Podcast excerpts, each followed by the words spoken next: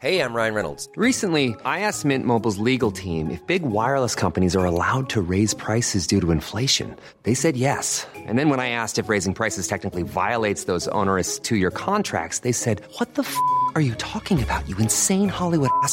So to recap, we're cutting the price of Mint Unlimited from $30 a month to just $15 a month. Give it a try at mintmobile.com slash switch. $45 upfront for three months plus taxes and fees. Promo rate for new customers for limited time. Unlimited more than 40 gigabytes per month. Slows. Full terms at mintmobile.com.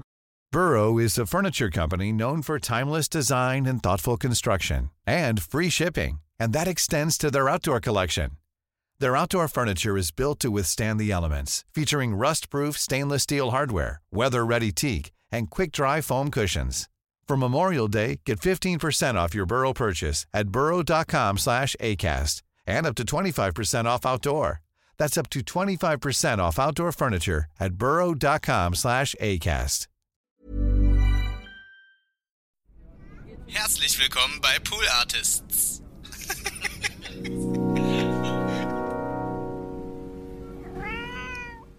Und wir waren in der Silvesternacht noch die ganze Zeit in der Stadt unterwegs, wirklich wie so Hühner, denen man schon den Kopf abgeschlagen hat. Sind wir in der U-Bahn in dieser Stadt rumgefahren und dann haben wir was weiß nicht, ob es klug war, wir haben was gemacht. Und zwar, da war eine Familie in der U-Bahn, Mutter, Vater und zwei Kinder, die waren offensichtlich auch Touristen in dieser Stadt. Und wir haben gedacht, okay, wir haben keinen Plan, wir kommen wahrscheinlich nirgendwo mehr rein, man hätte alles reservieren müssen. Wir machen jetzt einfach folgendes, wir schließen uns dieser Familie an, weil die wird ja jetzt wohl nicht in einen teuren Club gehen. Und dann sind wir einfach diese, mit ein bisschen Abstand, wie so richtig schlechte Kinderdetektive, wie die Pfefferkörner für 20-Jährige auf Alkohol, weil wir hatten schon vorgeglüht, sind wir mit, ach so, das muss ich noch dazu sagen, mit einer Flasche Wodka in einer Papiertüte, weil in den USA darfst du ja Alkohol nicht öffentlich transportieren, sind wir denen einfach auf Schritt und Tritt mit fünf Meter Abstand überall hin gefolgt. Und die sind dann am Times Square gelandet. Aber und ihr habt die gestalkt quasi. Also die wussten das gar nicht. Dass Nee, wir, du sagst Stalking, ich sag, wir haben uns von ihnen inspirieren lassen in unserer Wegführung.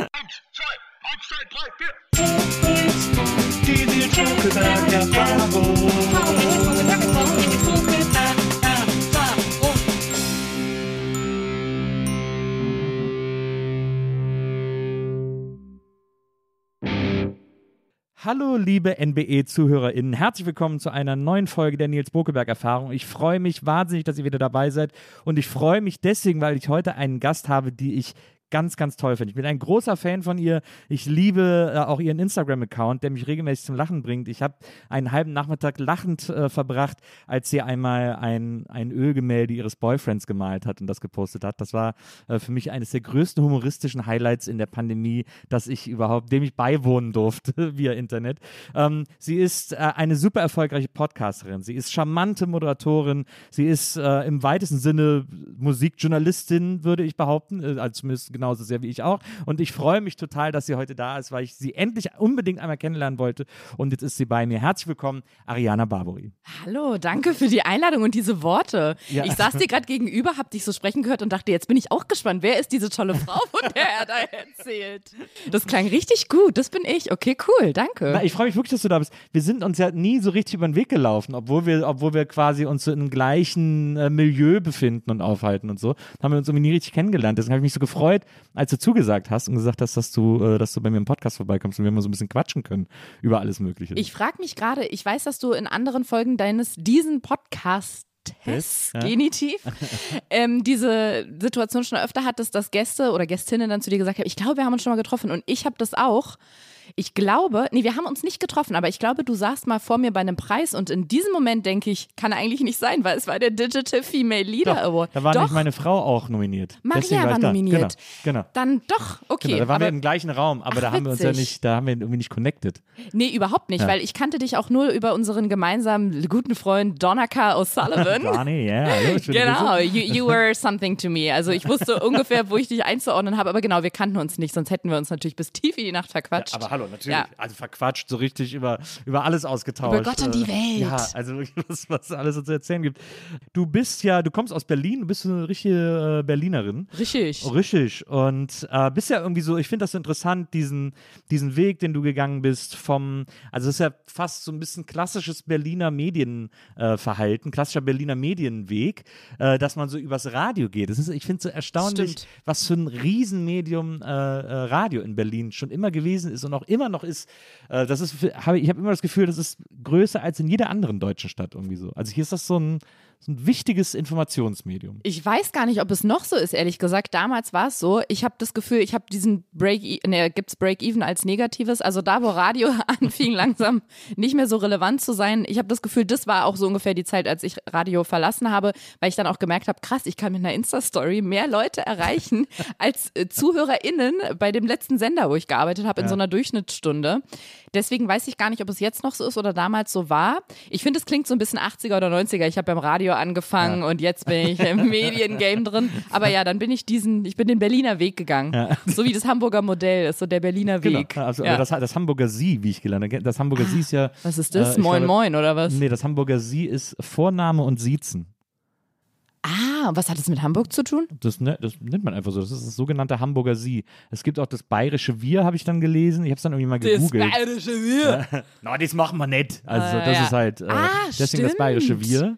Stimmt. Ähm, und das Hamburger Sie. Es gibt auch noch ein Berliner, was war das Berlinerische nochmal? Also, das gibt auch noch, Berliner Ecke wahrscheinlich. Ja, da gibt es irgendwie auch noch so Mhm. eine Variation. Äh, deswegen, äh, aber das Hamburger Sie, das fand ich, also das Vorname und Siezen, das ist Stimmt. wirklich ganz kaputt, finde Ja, ich. es ist auf jeden Fall Psycho. Psycho. Ja, äh, Ja. allerdings.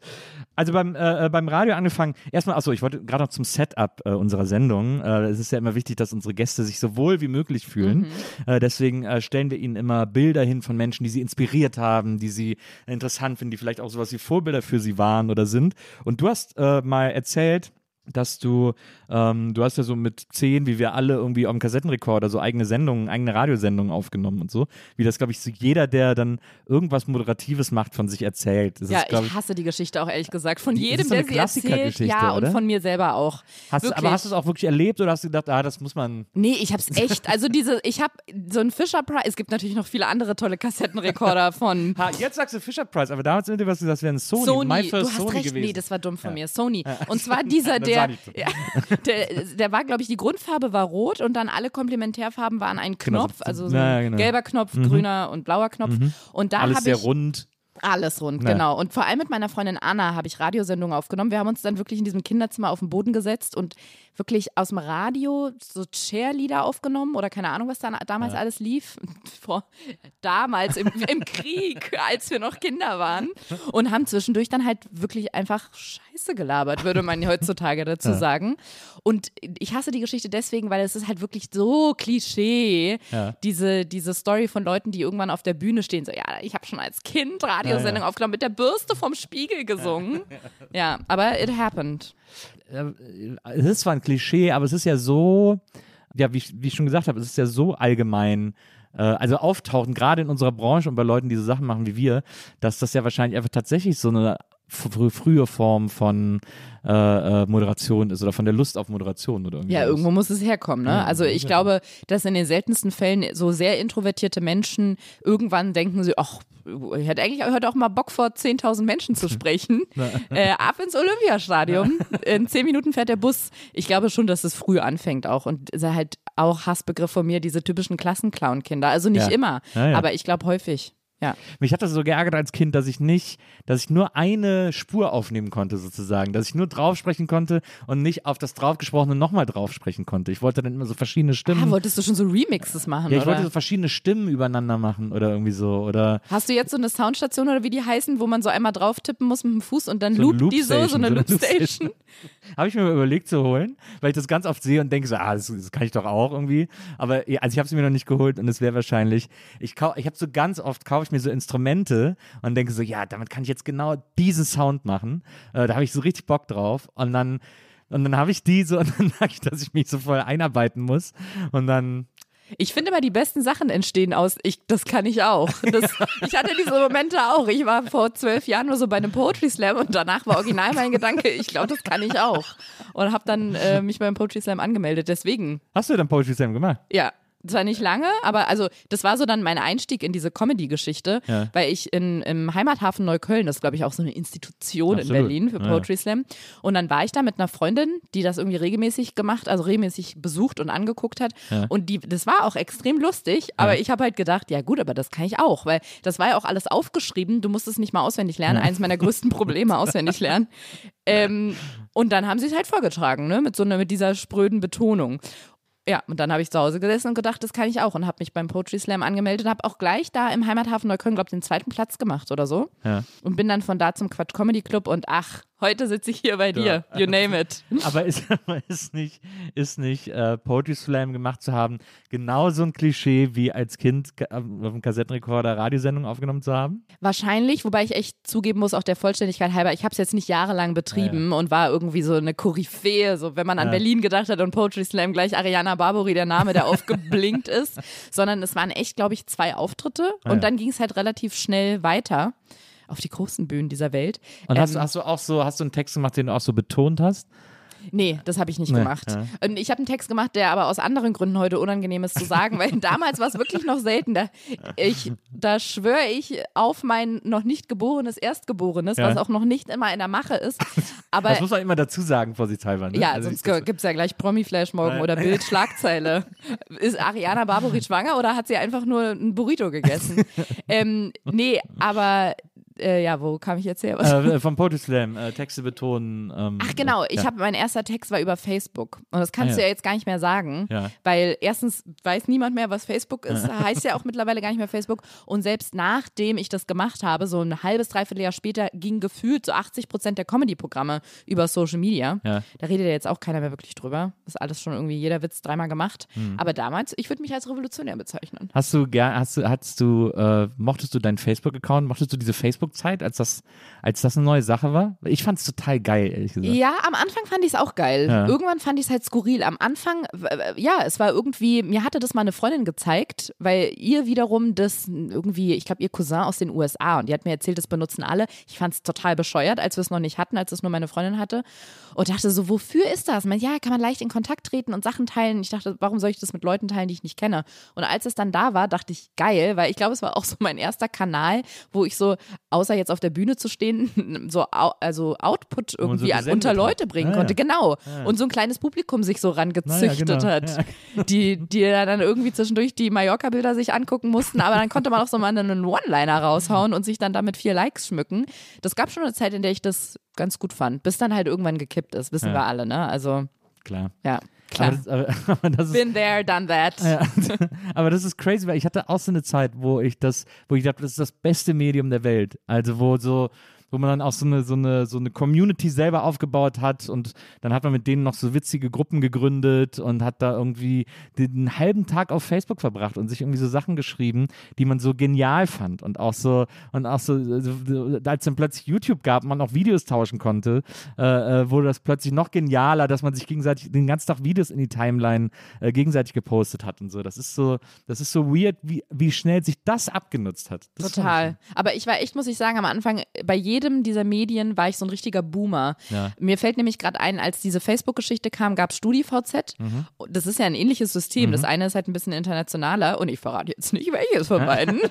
und ich fand es halt total bescheuert, weil ich dachte, ich habe doch StudiVZ, da Mhm. sind doch meine Freunde. Wozu brauche ich jetzt Facebook? Das heißt, das habe ich nicht verstanden. Da war ich so richtig ablehnend, so wir haben doch die Zeitung, das altbewährte. Und bei YouTube war es ähnlich. Ich erinnere mich noch ganz genau, in welchem Raum in der Schule ich saß, als die Jungs sich so zusammengetan haben und über YouTube geredet haben, gesagt haben, da kann man ja halt Videos hochladen und dann kann man die teilen. Und ich habe es nicht verstanden. Und die, dann haben die so ein Video, glaube ich, von einem Hai-Angriff oder so. Ja. Und dann meinten die, guck, du gibst da zum Beispiel Hai ein oder Shark und dann findest du da Videos zu Haien. Und ich meinte, ja, aber was nützt mir das denn? Wozu? Ich war sehr viel dagegen, merke ich gerade. Das ist so eine Grundhaltung wohl von mir gewesen. Ja. Ja, du hast halt, du hinterfragst halt das Leben. Das ist So ja, kann man's das auch ist ja nennen. eine sehr noble Einstellung. Genau, äh, ja. Ich nehme. Dinge nicht einfach nur so hin. Nee, ne? eben. Naja, genau. Auch so Das Sachen wie eine Pandemie oder so. Nicht einfach immer nur die Sachen hinnehmen, Immer so ein kritischer hinterfragen. Blick. Wer Ja. hat sie denn Nutzen daraus? Ja, cui Ja. bono. So. Ja, absolut. Ähm, und äh, na, okay, dann also, ähm, dann hast du sozusagen über diesen, über diesen Umweg, übers, äh, über Slam Poetry zur, ähm, zur Comedy gefunden. ich springe heute einfach ein bisschen hin und her, weil das irgendwie, äh, ähm, weil ich das, äh, äh, weil so viele Sachen gibt, die ich irgendwie interessant finde. Du hast ja dann auch angefangen, äh, wie gesagt, hast angefangen Comedy zu machen, hast auch angefangen so ein bisschen zu moderieren. Das kam natürlich auch durch diese Radiosachen zustande. Ich habe auf deiner Homepage hast du die, glaube ich, auch nicht so häufig gepflegt wird, ehrlich gesagt. Also da ist noch, da wird noch zu einem Laufwettbewerb im Jahr 2020 aufgerufen, Wow. wo sich alle registrieren können. Meine Homepage ist echt wie Facebook kurz vor der Abschaltung. nee, wirklich. Also da steckt auch der gleiche Mensch dahinter. Mark Zuckerberg. Ganz genau. Ja. Ja, das glaube ich. Und, ähm, und da gibt es so ein Video äh, von so einem, da kann ich mich sogar noch erinnern, das muss hier bei, äh, bei KISS äh, in, in Berlin gewesen sein. So ein, da gab es so einen Moderationsmarathon mit Bushido. Da war, glaube ich, Oh ja. Bushido irgendwie ewig lang äh, in, der, ähm, in der Sendung irgendwie oder im Sender. Ähm, und dann kamst du dazu. Und der war so ein bisschen, er war ein bisschen müde, war ein bisschen launisch, möchte ich sagen. Und jetzt, es ist aber ja so, du hast es ja freiwillig auf deine Seite, das ist ja deine, deine Seite, auf der das Video steht.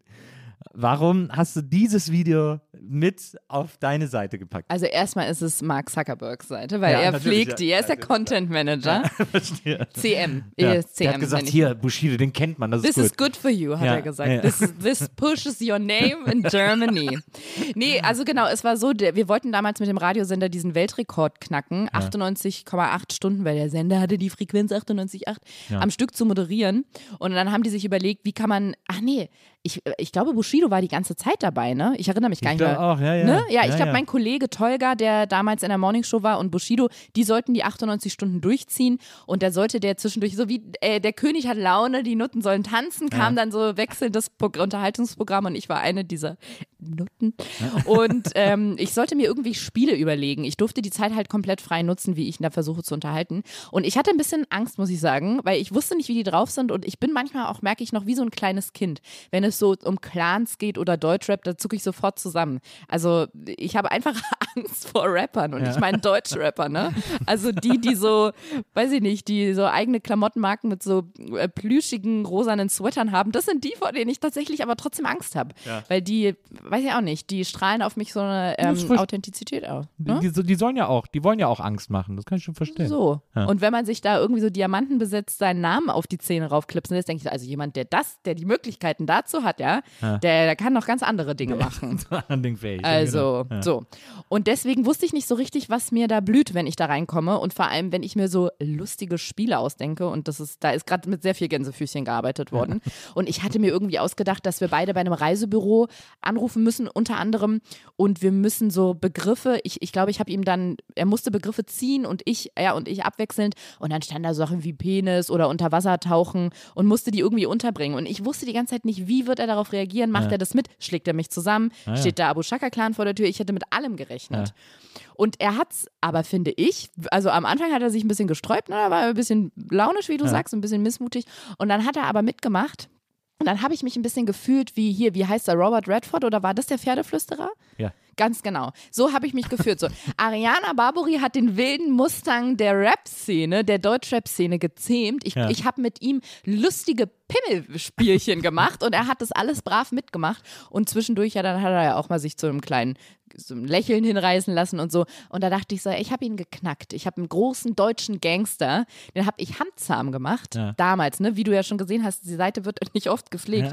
Und jetzt hat, also das ist ja wirklich krass, was innerhalb kurzer Zeit passiert. Jetzt im Jahr 2022, wenn du Bushido sagst, das ist ja Ganz andere Ecke. schwierig, Ja. schwierig. Ja, ja. Und damals dachte ich aber noch, ja, ist ein Rapper, der ist cool. Und ich war mit ihm auf Augenhöhe. So. Wir, waren, wir waren per Hamburger Du oder sie.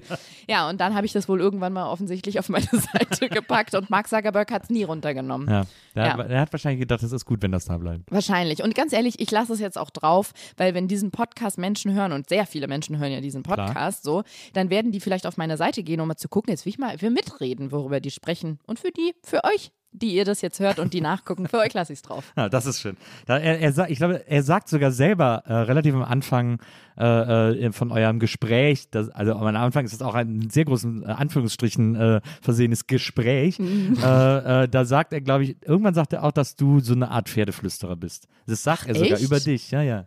Oder sagt er, äh, vergleicht er mich auf andere Art und Weise mit einem nee, Pferd? nein, nein, nein, nein, nein, nein. Er sagt, du bist Ach, Pferdeflüsterer. lustig, Er ja. fühlt sich hier wie beim Pferdeflüsterer oder irgendwie so, irgendwie sowas sagt er da. Da hat er ein gutes Vergleich. Gespür. Na, Ja. zieht er da. Ja.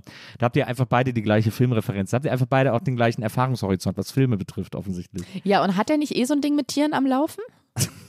Weiß ich gerade nicht mehr, aber mir, Ja, ich habe da sowas im. Hinterkopf. Ich weiß nur Sachen mit der Post, aber das ist. Ich glaube, wir müssen aber mittlerweile, der, Vert- der geht ja echt mit einem, an, einem juristischen Rundumschlag um, wenn man über ihn redet. Also ich glaube eh, dass sich de- der Name Bushido bald ähm, ausdekliniert hat in Ja. Deutschland. Aber jetzt würde ich an der Stelle gerne nochmal auch für dich, für uns beide sprechen. Das gerade war eine ironische Überziehung und nichts davon war ernst gemeint. Und wir meinten auch, dass, äh, wir meinten zu großen Teilen auch das Fitnessstudio in, der, Sch- in, in, äh, in Köln. ja, In natürlich. Köln ein Fitnessstudio namens Bushido. Ist es ein Fitnessstudio? Wird da nicht so Kampfsportart betrieben? Kampfsport Ja, so jeglicher Art. wahrscheinlich. Ein so- so Dojo, Kurse wie wir so. coolen. Leute sagen. Ein Dojo. Stimmt, Stimmt, das ist ein Dojo. Aber das ist, ich finde das so interessant, dass man, ich habe bei dir so das Gefühl, du hast ja auch, äh, du hast ja quasi, ähm, du hast mal irgendwo geschrieben, nach der Schule, dir war eigentlich schon klar, dass du sowas mit Moderation und solche Sachen machen willst. Und dann hat aber irgendwie äh, dein äh, Berufsberater oder Lehrer oder sonst wer gesagt, so, uh, uh, nee, nee, wir machen erstmal was ordentliches. Und äh, dann hast du äh, Werbetexterin gelernt äh, und da auch ein bisschen gearbeitet und so. Aber ich habe so das Gefühl, äh, dass, und das sind ja alles so Stationen aus deinem Leben, dass dir alles immer irgendwie passiert ist. Also, dass es nicht so den einen Riesenplan gab, ich will das jetzt und arbeite da so super straight drauf hin, sondern es ist immer alles irgendwie so, du hast immer irgendeinen Weg genommen und dann gab es doch immer 37 interessantere Abzweigungen, die du alle gleichzeitig gegangen bist und so. Das finde es, es ist doch irgendwie, das ist doch so faszinierend, dass das Leben so eine Mischkalkulation ist. Also ich glaube auch dieser Weg, den ich gegangen bin, ist so eine Mischkalkulation aus, wie du sagst, so ein bisschen Zufall und Abzweigung nehmen, Ja. aber auch schon einem also ich hatte einen Plan, ich wusste nur nicht, wie der lautet, muss ich tatsächlich sagen. Also der Plan war, irgendwas machen, womit ich Leute unterhalte und Ja. im besten Fall auf einer Bühne stehe, auf jeden Fall aber vor irgendeiner Art Mikro. Ob der Stecker jetzt am Ende vom Mikro beim Radio angeschlossen ist, beim Fernsehen oder irgendwie auf einer Live-Bühne, das wusste ich nicht so richtig, aber ich muss ganz ehrlich sagen, es waren die 90er. Nee, okay, so lange ist nicht her, aber ich habe 2007 mein Abi gemacht Ja. und das war wirklich so. Bei der Berufsberatung hast du so einen Katalog in die Hand gedrückt bekommen mit, ich glaube, 1800 Seiten. Da stand jeder Beruf drauf und drin, den es gibt. Und da war nicht Moderation drin, da war nicht Synchronsprechen drin, Schauspieler war da nicht drin. Da haben die einem ganz doll von abgeraten. Also steht doch nicht jeder Beruf drin. Alles Künstlerische steht nicht drin. Ja, alles, genau, alles, was du so an einer, an einer von der IHK zugelassenen Berufsschule erlernen konntest. Ja, ja. Also genau, es gab ja noch viel mehr Berufe, aber da gab es nicht so den direkten Weg hin oder überhaupt einen Weg hin.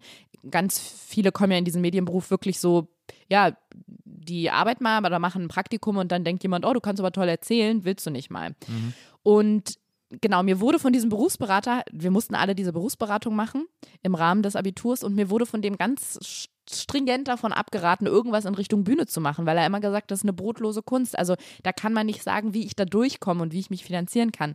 Und ich hatte halt immer nur diesen, diesen Wunsch im Hinterkopf, ja, irgendwas auf einer Bühne zu machen. Und dieses Werbetexten, das war für mich wie so ein bisschen der Eintritt, um so mich erstmal zu orientieren, weil es war grob gefasst Medienbranche. Also mittlerweile Ja, weiß ich sehr grob gefasst. Aber ich dachte so, ja, wenn man Spots macht fürs Fernsehen, ist ja Fernsehen, da will ich ja hin. Ja. Das ist ungefähr so, wie wenn du Urlaub im Hotel machen willst und dann sagst, ich, ich jobbe mal im Hotel. Da bin ich ja schon mal im Hotel. Ich wollte ja Urlaub machen.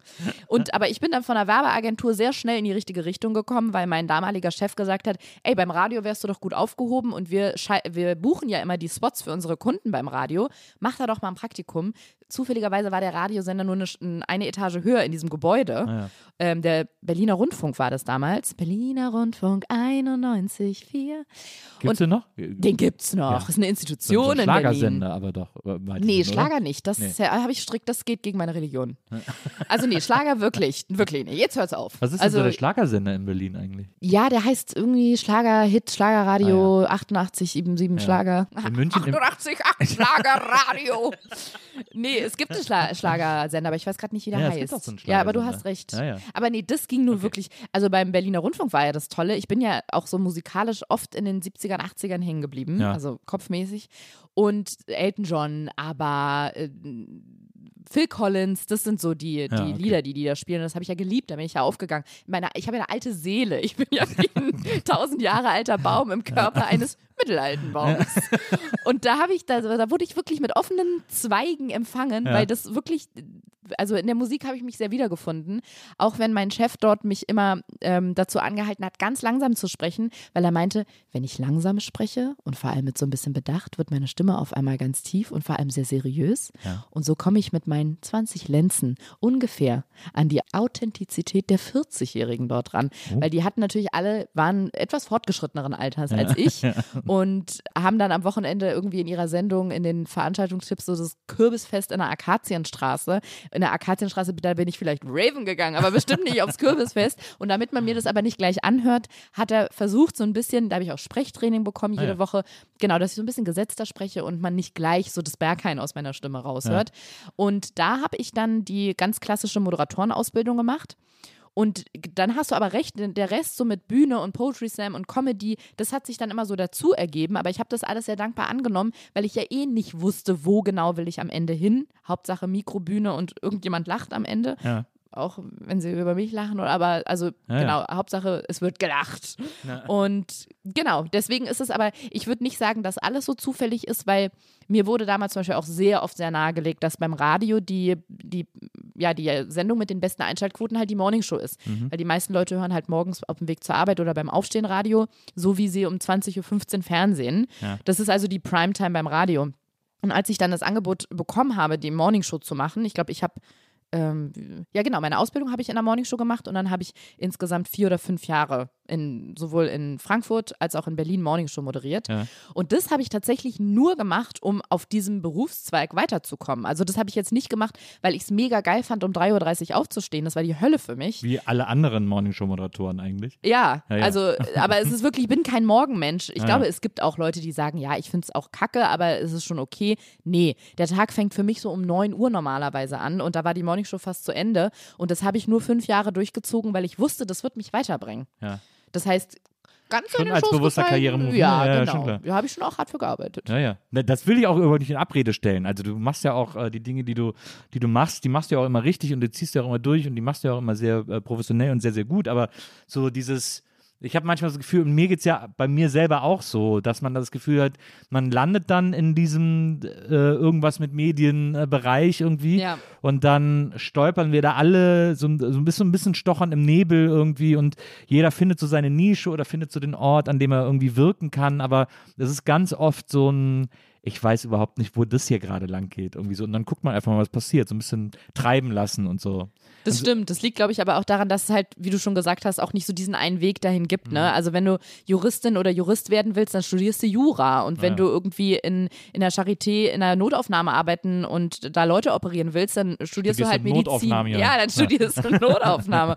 Und wenn du halt sagst, ich will irgendwie auf die Bühne und irgendwas mit Leute unterhalten und irgendwas mit Mikro machen, oder selbst wenn du ganz gezielt sagst, ich will Fernsehmoderatorin werden oder Fernsehmoderator, Mhm. auch dafür gibt es jetzt nicht den 0815-Weg, wo man sagt, ja, dann studier erstmal Journalismus oder studier erstmal Kulturwissenschaften, den Rest schaffst du dir dann so rauf und dann wirst du es auf jeden Fall schaffen. Das gibt's nicht. Und das, das gibt's bei halt bei sehr vielen anderen Berufen, dass man da sagen kann, du wirst da einen, einen Job mit finden oder du hast dann auf jeden Fall die Auszeichnung, die es eins zu eins dafür braucht und du kannst nachweisen, dass du das gelernt hast, was man für, für die Berufsausübung benötigt. Und das gibt's bei dem, was wir machen, irgendwie nicht so richtig. Und deswegen kommt man da, glaube ich, auch nicht anders hin, als sich da so rumzuschlängeln und dann noch zu hoffen, dass Fortuna äh, einem über die Schulter spuckt.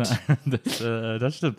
Du hast ja auch sehr früh mit Podcasten angefangen. Also du hast ja dann Mhm. mit äh, Laura Larsson zusammen äh, Herrengedeck äh, gestartet. Ich glaube 2016, Mhm. wenn mich nicht alles täuscht. Und das ist ja tatsächlich für äh, deutsche Podcast-Branchenverhältnisse ähm, sehr, sehr früh. Also sehr, ich weiß gar nicht, wenn wir mit Gästeliste angefangen, auch um, um den Dreh. Ich glaube 2015 oder irgendwie so. Euch gab es auf jeden Fall schon vorher. Das weiß ich, weil Donny immer erzählt hat von Gästeliste Ja, weil er Geisterbahn. mal angegeben hat. ja, Ich überlege gerade. gar nicht ähnlich. Ich überlege, naja, es ist jetzt, jetzt haben wir 20, ja, es muss so 15 gewesen sein. Kann gut sein. Euch bin gab es auf jeden Fall bin schon. damals mit Maria zusammengekommen und die hat das ja dann direkt produziert. Und ja, dann warst du 2015, also ein Jahr vorher. Aber wie gesagt, das war ja alles noch sehr früh. Also dieser große Podcast-Boom, der kam ja erst so vor zwei, drei Jahren. Äh, und ähm, da, und ihr habt ja jetzt sogar schon wieder aufgehört äh, mit, mit Herrengedeck und habt irgendwie nach fünf Jahren äh, gesagt, äh, das war's erstmal. Ähm, Es ist ja so ein bisschen, ihr habt ja auch gesagt, wenn es am schönsten ist, soll man aufhören, ist dieser klassische Spruch. Aber äh, stimmt das denn auch wirklich oder deckst du jetzt hier auf, dass ihr euch in äh, größtem Streit getrennt habt, weil ihr euch nicht mehr sehen konntet und euch nicht mehr ertragen habt und euch tierisch auf die Ketten gegangen seid? Ja, unsere Strategie ist, diese Tic-Tac-Toe-Pressekonferenz nachzuspielen und dafür brauchten wir erstmal die, das Setting und die Rampe. Nee, ich glaube, es wäre so Augenwischerei zu sagen, ja, ich würde das immer machen, wenn es am schönsten ist, aufzuhören. Ja. Bei jedem Projekt. Wenn ich jetzt eine riesen Fernsehshow angeboten ja. bekomme und ich moderiere die und das ist richtig geil, dann würde ich sagen, wisst ihr was, Leute? Ich weiß, ich habe mein ganzes Leben lang darauf hingearbeitet, aber es ist so schön, ich höre jetzt auf. Ich glaube, das würde ich nicht immer machen, aber es sind so ein bisschen zwei oder sogar drei Dinge zusammengekommen mitbekommen, aber die größten sind, glaube ich, zwei Dinge. Einmal dieses, dass es halt sehr gut lief, also so für uns, unsere Verhältnisse und dafür, dass wir Frauen in der Comedy sind, lief es halt einfach sehr, sehr gut. Und das zweite war aber, dass ich also ich spreche jetzt nur für mich an ja. dieser Stelle, aber ich wurde halt in gefühlt 98 Prozent der Fälle mit Herrengedeck als Podcast verbunden. Ja. Wenn ich irgendwo vorgestellt wurde, Ariana Barbori. Die eine von Herrengedeck. Ja, genau, ja. das ist die eine von Herrengedeck, Moderatorin oder Podcasterin bei Herrengedeck. Und oft auch wurden wir dann nur in dieser Zweierkombi eingeladen in aha, Sendungen. Aha. Und ich habe irgendwann, also Herrengedeck war ja auch ein großer Teil von mir und war ein ganz entscheidender Punkt, der mich dahin gebracht hat, wo ich jetzt bin. Hier bei dir an diesem wunderschönen Eichen Eichentisch. Finally. Finally. Aber ich glaube, dass es bei Dingen, die so ganz viel Präsenz im Leben haben, man irgendwann automatisch an den Punkt kommt, wo man sich fragt, möchte ich mich so zu 100 Prozent und komplett damit identifizieren. Ja. Und ich hatte das Gefühl, dass ich so sehr damit gesehen werde, dass auch ich mich fast nur noch damit sehe. Ich war gefühlt nur noch Herrengedeck und alles andere lief nebenbei. Ja. Dass ich mit Sendern in Gesprächen war über eine eigene Late Night und eine Fernsehsendung und so, das war, war gefühlt so auf Platz zwei der Prioritätenliste. Und Natürlich war dieser, der, der Podcast an sich ein Riesenabschnitt und ein mega wichtiger Abschnitt in meinem Leben. Aber ich wollte nicht für immer da stehen bleiben. Also, ja. und ich hatte das Gefühl, ich komme von da nicht mehr weg. Einfach weil wir damit so in Anführungsstrichen groß geworden sind. Und jetzt werde ich für immer, also damit verknüpft. Und mhm. ich hatte dann das Gefühl, ich komme da nur weg von, wenn ich eine ganz deutliche Zäsur, also wirklich einen deutlichen Cut mache und sage, ich mache jetzt erstmal was anderes. Aber ich habe mich damit gar nicht wirklich gegen Herrengedeck entschieden. Das klingt dann immer so hart, aber mehr dafür auch alleine gesehen zu werden. Und mhm. klar habe ich jetzt mit Terreinas den neuen Podcast, aber ich, ich starte ja jetzt woanders als 2016. Naja. Und das war so der Grund. Da kamen so zwei, drei Sachen zusammen, aber das, die, die beiden größten und wichtigsten Punkte, die zu dieser Entscheidung geführt haben, waren diese. Ja, verstehe. Äh, Till Reiners, Stichwort Till Reiners, ihr habt jetzt einen Podcast zusammen, mhm. äh, gerade gestartet, der heißt Endlich normale Leute. Äh, und es ist ja so ein bisschen äh, Herrengedeck war ja äh, in den letzten Jahren Spotify Exclusive. Till Reiners hatte mit Jokes einen Spotify Exclusive Podcast. Und diese beiden ehemaligen Spotify Exclusive PodcasterInnen haben sich getroffen, um gemeinsam einen neuen Podcast zu starten, der dann endlich normale Leute heißt. Ähm, erstmal äh, zum äh, groben Inhalt. Worum geht es bei endlich normale Leute? Ja, also wir werden da ja von Seven One unterstützt ja. als Produktion quasi, die dahinter steckt. Und die haben sich so einen tollen Pressetext ausgedacht. Und ich habe mir so eine coole Caption für ein Instagram-Posting ja, ausgedacht. Ja, und Till hat am gleichen Tag was gepostet und hat geschrieben, Leute, jetzt mal ganz ehrlich, könnt jetzt hier groß rumschwafeln, aber wir wissen alle, es ist ein Laber-Podcast. Und genau das machen wir. Und ganz ehrlich, können es eigentlich nicht besser sagen, weil dieses ganze drumherum Gerede, ja, also wir haben uns gedacht, wir sprechen mal über unsere Beobachtung, wie skurril Menschen sind und was die so für Angewohnheiten haben. Ja, ja, machen wir. Aber am Ende, glaube ich, können die meisten Leute am meisten damit anfangen, wenn man sagt, es ist ein Lava-Podcast. Ja. Es ist ja wirklich, es ist ja, und es ist so lustig, weil diese, diese Beschreibung, gerade der Pressetext, äh, wie du sagst, wo steht, dass wir, wir beobachten Menschen und sprechen darüber, das ist ja alles die Definition von Lava-Podcast. Richtig, aber nochmal neue Worte gegossen. Ja, ja absolut. So ein bisschen, ein bisschen äh, nobler formuliert. Ein bisschen auch so für die Eltern formuliert, dass sie, äh, genau. dass die denken, man macht was ordentliches. Aber äh, Till, äh, ja eben ein, ein großer Comedian äh, und du auch aus der Comedy kommend ähm, und aus dem Podcasten kommend, äh, sprecht da tatsächlich über Beobachtungen, über alles mögliche, was dir gerade einfällt. erste Folge gerade draußen, ihr äh, unterhaltet euch zum Beispiel darüber, wie furchtbar ihr Händeschütteln findet und dass ihr hofft, dass nie wieder Hände geschüttelt werden, weil du sagst, Händeschütteln ist wie in eine Petrischale fassen. Äh, das hat mich entsetzt. Händeschütteln ist doch toll. Dieses, es ist doch, das ist doch eine Pose, dass, dass jetzt plötzlich alle sagen, oh, hoffentlich müssen wir nie wieder Hände schütteln. Das ist doch, Das stimmt doch gar nicht. Händeschütteln ist doch gut. Also ich muss sagen, es war ja Tils Anliegen, darüber zu sprechen. Das äh, nimmt einen großen Raum ein bei ihm, Ja. dieses Thema und auch diese Aversion. Ja. Aber als er das angesprochen hat, habe ich gemerkt, stimmt, ich war während der Pandemie oft sehr, sehr dankbar darüber, dass man einfach nur noch sich so eine Faust gegeben hat oder so die Ellenbogen aneinander geschlagen oder wenn man super uncool ist, so diese Füße, wie so zwei Fußballer, die so einen Ball luppen wollen. Und ich muss sagen, es gibt ganz, also Leute, die ich kenne oder die, wo ich denke, so, ja, das ist jemand, dem würde ich mich jetzt vielleicht auch Mhm. auf den Schoß setzen. Da gebe ich auch gerne eine Hand. Aber kennst du das nicht, dass einem Leute gegenüberstehen, sagen wir so ein schmieriger Bankberater? Ja. Gibt natürlich auch sch schmierige Bankberaterinnen, ist Absolut. ja ganz klar. Gibt ne? auch unschmierige Bankangestellte. Ja, natürlich, aber wir nehmen jetzt mal die schmierigen. Und er sagt, ähm, ja, äh, schön, dass Sie da sind, äh, kommen, kommen Sie doch her und gibt dir so die Hand. Und dann hat er vielleicht noch so eine, so eine, so eine leicht schwitzige Hand und auf, dem, auf seinem Schreibtisch ist irgendwie so eine Tupperdose offen, da ist so ein Eibrot drin und du siehst, das hat er heute definitiv schon dreimal in der Hand. Ja. Dann sehe ich zum Beispiel ganz oft Leute von der Toilette kommen, die sich definitiv nicht die Hände danach gewaschen haben, weil die Zeit zwischen Spülung und also Verlassen dieser Toilettenkapsel viel zu kurz Ja. war. Und dann geben die einem die Hand und man denkt, okay, du warst so schnell, deine Hände müssen jetzt noch leicht feucht sein, so vom Händewaschen. Und die sind einfach furztrocken. Ja. Und du weißt, da hat keine Hygienemaßnahme gerade stattgefunden. und das habe ich ganz oft, diesen Moment, dass ich denke, okay, das muss nicht sein. Und dann habe ich jetzt auch so ein inneres Verlangen, mir die Hände zu waschen oder zu desinfizieren. Ja. Das ist, ist ein Affront. Wenn du vor jemandem, du, stell dir mal vor, du gibst jemandem die Hand, schüttelst die Hand und danach guckst du dich so suchend um nach so einem Desinfektionsspender und lässt ja erstmal dreimal auf die Hände sprühen, weiß die Person ja auch ganz genau, das ist jetzt nur geschuldet, weil ihr beide gerade eure Körper kurzzeitig habt berühren lassen. Ja. Das heißt, das ist auch unangenehm. Und wie umgeht man das richtig? Man lässt dieses Händeschütteln einfach. Aber das, ich finde, das Händeschütteln ist auch so eine, ist auch so eine vertrauensbildende Maßnahme. Das ist doch sowas, man, man schüttelt so die Hände, weil man so einen Vertrag besiegelt irgendwie. Oder und, und wenn man sich zur Begrüßung die Hände schüttelt, ist es halt der Vertrag des äh, Grußes oder des sich kennenlernens oder so. Das ist doch irgendwie eine, das ist doch eine interessante, äh, äh, ja, äh, fast antike Geste, die man da, die man da zelebriert. Ich, die Symbolik dahinter sehe ich, da gebe ich Ja. dir auch total recht. Ich Ja. finde es ja auch äh, krass, dass in Deutschland darf man, glaube ich, bestimmte Verträge oder zu einem bestimmten Teil kannst du per Handschlag, Handschlag. glaube ich, abschließen. Ah, ja. Ne? Also wenn Ich glaube, mündlich, jeden Vertrag, ehrlich gesagt. ich glaube auch, wenn mündlich was zugesichert wurde und man gibt sich die Hand drauf, ist doch eigentlich absurd, ne? Dass du per Handschlag besiegeln kannst, ja, das ist so. Wenn du die Zusage für ein Haus bekommen hast und ihr habt euch die Hand drauf gegeben, ist es in Deutschland, glaube ich, rechtsgültig. Also das stimmt, da gebe ich dir recht, diese antike Symbolik, die sehe und schätze ich auch sehr. Was ich nicht so schätze, ist halt in dem Moment der Austausch von diesem, ich kann es dir nicht beschreiben. Weißt du, womit ich gar kein Problem hätte, wenn man dabei Handschuhe tragen würde? Diese dünnen Gummihandschuhe. Diese Fäustlinge.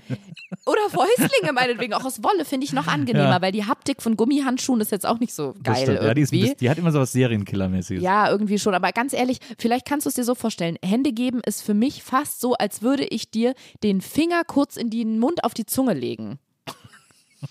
So, also es ist so. Das es ist, kann aber sexy sein. Ja, aber da, ich möchte dann aussuchen, bei wem ich das mache. Ja, ja, Ja, natürlich. und ja, dann ja, kriegt man nämlich ein Problem. Weil wenn, wenn man dann sagt, okay, das ist wieder gesellschaftlicher Konsens, wir geben uns alle die Hand, Mhm. dann stehe ich jemandem gegenüber und sag, ich würde mir kurz mein Fäustling anziehen, weiß die Person, ja. Ach so, interessant, sie hat wohl was gegen mich. Ja, und wenn es dann vielleicht äh, eine Bankberaterin oder ein Verkäufer, Verkäuferin ist, dann zieht die mich vielleicht über den Tisch oder eher, weil ich den Fäustling angezogen habe. Ist doch blöd. Ist doch einfach blöd. Ja. Ich habe mal, ich erinnere mich immer an so eine Doku oder so einen Bericht, den ich vor Jahren gesehen habe über den über einen Käsemarkt in Holland, wo die dann immer so äh, verhandeln über die Käseräder äh, und da und bei den Verhandlungen werden immer Preise gesagt und die schlagen immer die Hand so lange weg, bis der Preis okay ist und dann greifen sie so. Und das geht aber so ganz schnell. Okay. Die wird dann so tipp, tipp, tipp, tipp und dann zack eingeschlagen. Das dann der Preis äh, gilt dann, bei, bei dem er eingeschlagen hat. Das finde ich auch interessant. Und das ist aber ja natürlich auch, jetzt habe ich nicht gesehen, ob das, ob die in, ob in der Pandemie auch noch Käse gehandelt wird. Weil das ja, das ist ja schwierig. Also da muss entweder andauernd desinfiziert werden. Also ich habe mir auch völlig dieses äh, Hände desinfizieren angewöhnt, weil ich habe jetzt immer so eine kleine Sprüh, ein kleines Sprüh-Desinfektionsspray in der Tasche, das irgendwie auch gut riecht, äh, mit dem ich wirklich nach jeder Bahnfahrt und nach jedem Supermarktbesuch mir irgendwie die Hände desinfiziere. Ähm, was ich aber ganz schwierig finde, ist, dass ja ganz viele Läden am Eingang Desinfektionsmittel stehen haben und die sind oft von sehr minderer Qualität. Und ganz schlimm finde ich, wenn man in Läden kommt und seine Hände unter dieses Desinfektionsding hält und dann kommt erstmal so ein Superschwall da raus, den man nicht steuern kann und dann gibt es manchmal so Desinfektionsmittel, Desinfektionsmittel, das sogar klebrig ist. Und dann, I, oder das stinkt. Es gibt so eins, Ja. das stinkt ganz doll. Das ist wirklich widerlich. Oh, da ist mir schon durch die Maske fast, da habe ich mir in die Maske reingebrochen. Weil wirklich, es gibt so eine Firma, ich weiß nicht, welche das ist, das ist so leicht gelig und ich glaube, das ist auch das, was, was klebt. Ja. Und das stinkt widerlich. Das, ich kann das gar nicht beschreiben, was das ist, sondern ich weiß, es ist einfach ekelhaft. Es ist wirklich ekelhaft. Aber vielleicht hilft dir das noch als Vergleich. Es gibt doch auch viele Kulturen, wo man sich so, auch Leuten, die man jetzt noch nicht so gut kennt, zur Begrüßung so Küsschen an die Wange gibt. Ja. so fühlt sich für mich Hände schütteln an. Das ist irgendwie so eine Grenze, die da überschritten wird. okay, dann ist also quasi äh, Küsschen auf die Wange für dich noch schlimmer, oder? Also ja, Küsschen wenn ich die links, Person Küsschen nicht kenne, natürlich. So nah will ich doch nicht Ja, jemandem aber so die kommen. Holländer, das ist doch immer, ich glaube, drei, drei, oder die Franzosen ist auch immer äh, links, rechts, links oder so. Also drei. Ach äh, so, drei und alles, Küssen was die aus. Frankreich kommt, ist natürlich gut, ne? Nee, nicht alles, aber, aber, die, aber die französische äh, Lebenslust, das Savoir-vivre, das lässt Mhm. Das Baguette, der Eiffelturm. Das ist doch, das ist doch eine tolle Kultur, die es da gibt. Ja, Die, also dieses Bussi, diese Bussi-Bussi-Sache ist auch nichts für dich. ich Ja, da auch, bist du zu Berlin für. Da bist du zu Berlin für. Oh, Da bist du so tough. Berliner sind ja so tough. Menschen, die in Mhm. Berlin aufgewachsen sind, sind alle wahnsinnig tough. das finde ich ganz schwierig auch, weil ich würde mich zum Beispiel gar nicht als tough bezeichnen, zumindest nicht innerlich. Ja. Es sei denn, du meinst die Sendung, mit der bin ich aufgewachsen. Aber nee, ja. Du bist die Sendung tough. ich bin die Sendung tough, auch so niveaumäßig, du bist auch gesagt. Galileo für mich so ein bisschen. Echt? Minus Jumbo Schreiner natürlich. Aber, ähm, Aber da, damit kann ich mich, glaube ich, identifizieren. Die machen, die testen tolle Sachen. Im so jeden Sommer mindestens drei Wasserrutschen, dann äh, immer, wirklich einmal im Jahr, das steht bei denen auf der Agenda. Ich wäre so gerne mal bei so einem Brainstorming dabei. Lassen Sie eine Melone vom Hochhaus fallen, um Oh zu ja, gucken, ob ein Kopf zerplatzen würde, wenn der aus 80 Metern Höhe auf eine Straße runterfällt. Deswegen. hattest, ähm, du schon, hattest du jemals eine Idee für eine Story für Galileo, wo du gedacht hast, das müsste Galileo mal machen? Nee, ich glaube nicht, ehrlich gesagt. Ich würde mich da von den verrückten Köpfen, vom verrückten Dojo Galileo mitreißen lassen, wenn ich da mal die Chance zu hätte. Ja. Weil ich habe immer gedacht, eine Geschichte, die ich gerne sehen würde bei Galileo, wäre, wie wird eigentlich ein Kran gebaut? Ja? Würdest du das gerne sehen? Ist doch Kräne, man sieht immer, wie die aufgebaut werden und so und die existieren, aber die können ja nicht, die fallen ja nicht vom Himmel. So ein Kran musste, und das ist doch eine seltsame Konstruktion. Wie werden die denn zusammengebaut? Ich glaube, aber äh, da überschätze ich mich gerade vielleicht. Ist es nicht so, dass die Einzelteile angeliefert werden und am, an ihrer Wirkungsstätte wird es so nach und nach aufgebaut? Nee, da, also es gibt so drei, vier Teile, die dann so zusammengebaut Ach, werden. echt? Aber die müssen ja auch noch gebaut werden. Und Nee, ich frage mich da gerade ehrlich gesagt, das wirft jetzt echt interessante Momente, ein interessantes Momentum auf. Denn ich frage mich, das gibt doch manchmal diese Bilder, wenn so riesige, also wirklich riesige Flugzeugträger durch Städte mit so einem Schwerlasttransport transportiert Ja. werden, wo dann die ganze Autobahn abgesperrt wird, weil da so ein Flügel irgendwie von Schwerin nach Stolpe geliefert werden muss. Dann müsste es ja eigentlich so sein, dass drei riesige Flugzeugträger? Heißt das nicht so? Hast du gerade Flugzeugträger gesagt? Ja, ich dachte, das heißt so. Was denn für Na, irgendwas vom Flugzeug. worüber, worüber reden? Also, manchmal werden doch so komische, so Heliko also nee, nicht Helikopterpropeller, die sind zu klein, die kann man tragen. Also, aber so Windräder, so nein, Flügel. So, so. Nein, richtige, gib mal Jumbo, ähm, gib mal einen Transport Boeing. Boeing. Ja. Boeing, Bo Boeing. Ja, ja, Dann wirst du 100 Pro, da bin ich mir recht sicher, sehen, wie so eine Boeing, Boeing, Boeing, was ist denn für ein blöder Name? Wie ein großes Passagierflugzeug, wie eine 747. Wir coolen Leute sagen 747. Ich sag auch 361. Siebener. Wir sagen eine 7. Ja wie die transportiert werden über die Autobahn. Ah, ja. Ich weiß aber, was ist denn, frage ich mich gerade, du hast recht, was ist denn ein Flugzeugträger eigentlich? Weil das ist ja nicht jemand, der, also ist ja nicht ein, Ein Flugzeugträger ist ja so ein Schiff, auf dem Flugzeuge landen können. ach so, echt? Diese, wo so, wo so, so Top Gun, wo so diese, diese Militärflugzeuge drauf landen können. Diese, weißt du, diese so. breiten. Ich dachte irgendwie, es wären Flügel. Das, Wow. Wow. Aber was dachtest- Aufnahme du beendet. dachtest, der Flugzeugträger würde man Flügel nennen? Nee. Nee, andersrum. Ich dachte, so ein Flügel von einem bestimmten Flugzeug, von dem ich nicht weiß welches, aber irgendein Also den nennt man Flugzeug. Flugzeugträger. Ja, Ah ja, okay, so, verstehe. der Flügel ist ein Die Flugzeugträger. Flugzeugträger sind diese Schiffe, so Ah ja, da klingelt es ISS Eisenhower oder so heißen die dann irgendwie. Ne? Ähm, und ich kann, ich kann mich daran erinnern, bei uns früher ähm, war das immer ganz aufregend, wenn die Autobahn gesperrt wurde. Da wurden dann Schaufelradbagger nachts transportiert, weil nachts auf der Autobahn nicht so viel los ist. Manchmal mussten die die Autobahn so passieren. Die sind ja riesig, das sind ja wahnsinnig riesige Dinger. Die sind fast so groß wie ein Flugzeugträger. Ja, auf jeden Fall. Und die, da musste dann, da war dann so Schwerlasttransport auf der Autobahn, äh, die dann so auch wirklich im Schneckentempo da irgendwie langgezogen wurden, weil die so groß und schwer sind. So, und bei, ich würde, hätte jetzt vermutet, dass drei von diesen Teilen, drei Kran-Einzelteile, wie so ein Schwerlasttransport irgendwo hin transportiert werden, dann zusammengefügt werden. Und in dem Moment merke ich, dann müssten ja zum Beispiel in einer Stadt wie Berlin, die besteht ja, fast nur aus Baustellen, aus Baustellen und Clubs. Und dann müsste ja in einer Stadt wie Berlin ständig Schwerlasttransporte mit einzelnen Kranteilen durch die Stadt fahren. Aber das ist ja nicht der Fall. Ja, das, ich glaube, das kriegt man nicht mit, weil die natürlich. Weil die so immer, klein sind, ja, oder? Ne, weil die einfach nachts angeliefert werden. Das, das ist einfach, die stehen ja meistens morgens plötzlich. Äh, die werden so nachts angeliefert. Ist wie, ist wie äh, Kirmes. So. Das ist, das ist tatsächlich immer schwer, Schwerlasttransport, aber das ist, das ist zu Zeiten, in denen keiner auf einer Autobahn ist oder das irgendwie mitbekommt. Ey, das finde ich echt ein Mysterium jetzt. Aber ich muss ganz ehrlich sagen, gar nicht so, wie ein Kran hergestellt wird, aber du hast komplett recht. Wie kommt der denn in diese Höhe? Weil ich auch gerade dachte, das ist jetzt so Henne oder Huhn oder Ei, was war vorher da? Habe ich gerade so überlegt, naja, wenn man so eine Art Hebebühne hätte oder was, was so groß ist wie der Kran, dann kann man ja immer so stückweise draufbauen. Und dann habe ich mich gefragt, was ist denn so groß wie der Kran? Ein anderer Kran. Ach krass, und wie wurde der aufgebaut? Also es ist schon, ist nicht ganz uninteressant, was du hier ähm, Ja, es mitbringst. Gibt, es gibt so eine Hydraulik, glaube ich, oft bei diesen Kränen, die dafür sorgen, dass sozusagen der, der, äh, die, die stehende Achse schon mal aufgestellt wird und dann diese oben, diese querhängende Achse, die wird dann da so drauf gehieft und oben so, dann so hochgeklappt quasi und dann so eingerastet im Grunde genommen. Mhm. ja, also, was ich bei so kleineren Hebebühnen oder Kr Krän, Krans, Kränen, Kränen. Kränen, Ja. Krä, Krän, Kränä. Kränä, Kr- Kranae, was ich bei kleineren Kranae manchmal sehe, das wirst du auch kennen, ist so ein riesen Brummi, sage ich jetzt mal. So ein Ja. LKW fährt irgendwo hin, dann hält der und dann kommt mit so hydraulischen, aus so hydraulischen Achsen, nenne ich jetzt einfach mal, aber Ja. ich denke auch Flugzeugträger sind Flügel, hydraulische Achsen ähm, fahren so vier Beine aus, links Ja. und rechts an jeder Die Seite Wagen zwei. stabilisieren. Genau, die das stabilisieren und dann heben die sich aber auch, die heben das Fahrzeug an und dann ist das Fahrzeug fast wie in der Luft Ja, ja. und nur diese vier, das Genau. ist so krass, das ist wie so ein Monsterinsekt, wo ich mich bis heute frage, das habe ich bis heute aus physischen Gesichtspunkten nicht ganz verstanden, wie das stehen kann, weil dann fährt sich dieses Teil nach oben hinaus, ist ultra Ja. lang, Ja, also ja, ja. und kippt aber nicht um, weil es auf diesen vier Hydraulikbeinen steht. Ja, weil die das ja so stabilisieren. Also äh, davon abgesehen, dass die das ja auch abfedern. Ich glaube, wenn es nur auf den Reifen stehen würde, die würden dann unter der Last platzen sozusagen. Deswegen muss das so auf diese Standfüße, die ja quasi über so Querstreben mit der äh, Längsachse des Lasters verbunden sind, um den zu halten. Wahrscheinlich. So. Wahrscheinlich. Ja. Kann ich äh, euch kurz erzählen, wie ich mich auf YouTube verloren habe? Ich habe gerade mal geschaut, ob ich es finde, wie ein Kran gebaut wird. Und es besteht aus mehreren Teilen, die übereinander gesetzt werden, sozusagen, so aufgefaltet quasi. Ähm, das Geniale ist aber, dass der hier zusammengesetzt wird von einem anderen Kran.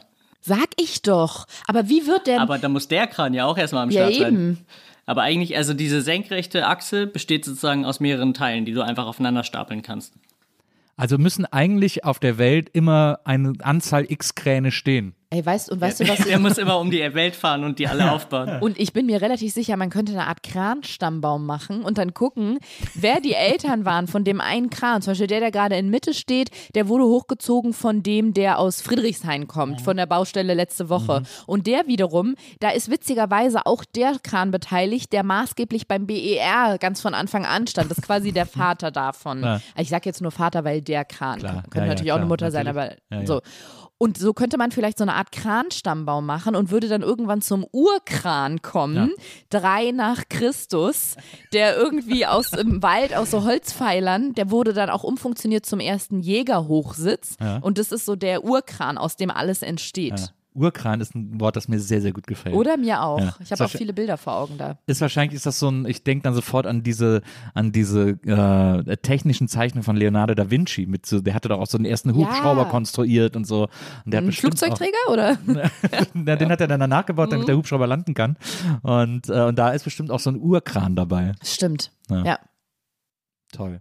Mensch, was wir hier heute lernen, nur aus uns selber heraus. Ja, und, aber du hast da was, ich, ich möchte mich dann nachher auch mal in der YouTube-Welt verlieren. Das finde ich wirklich interessant. Also, genau, wie wird ein Kran an Ort und Stelle aufgebaut? Das, Ja, aber das habt ihr beide jetzt quasi gelöst. Wir nee, aber ich, sorry, aber ich muss das sehen. Das ist bei mir auch wie in der Pandemie. Das reicht mir nicht, wenn da irgendjemand von sich behauptet, er hat hier ähm, zuverlässige Informationen. Das muss ich selber sehen. Ja, aber es ist, aber wir haben immer noch nicht gelöst, wer, ich meine, diese Kräne, die da aufgestellt werden, muss halt irgendwer gebaut haben. Wieso interessiert es keinen, wer die, wer die wie gebaut hat? Weißt du warum? Das Warum? kann ich dir sagen. Wir Menschen, wir gehen mittlerweile oft mit Scheuklappen durch die Welt. Ja. Und es braucht ähm, wissbegierige Leute wie dich, Ja. die Fragen aufwerfen. Weil guck mal, wenn man jetzt zum Beispiel in New York am Times Square langlaufen würde, Mhm. da sind Bildschirme, die haben einen Querdurchmesser, eine Diagonale, wie wir Fachleute es nennen, von, sagen wir, ich weiß nicht, wie viel Meter Feet sind. Ich würde sagen einfach mal 13 Feet. Ja. 13 Feet. In den USA wird ja mit Feet Ja, gemessen. natürlich. Und dieser Bildschirm hat zum Beispiel 13 Feet. Und dann kann man da drauf eine Live-Übertragung sehen, wirklich eine Sekunden-Live-Übertragung, meinetwegen wie am Zuckerhut in Brasilien gerade das neue Jahr eingeläutet wird. Ja.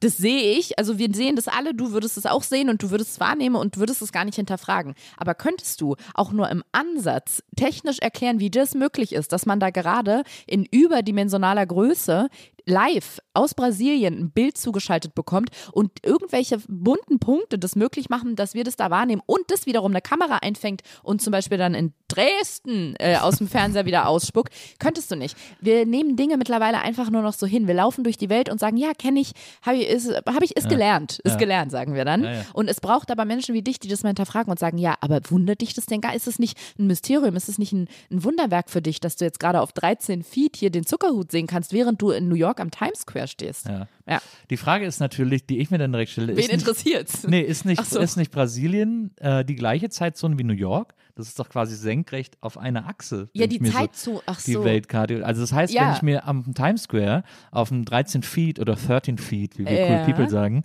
Monitor, die äh, das Neujahrsfest in Rio de Janeiro am Zuckerhut angucke, dann stehe ich ja mitten im Silvesterfest in New York. Am Times Square, wo dann dieser Apfel da an dem Hochhaus so Richtig. hochgeht und dann so blinkt, da guckt sich doch niemand auf dem Monitor an, wie gerade, weil es ist ja der gleiche Zeitpunkt.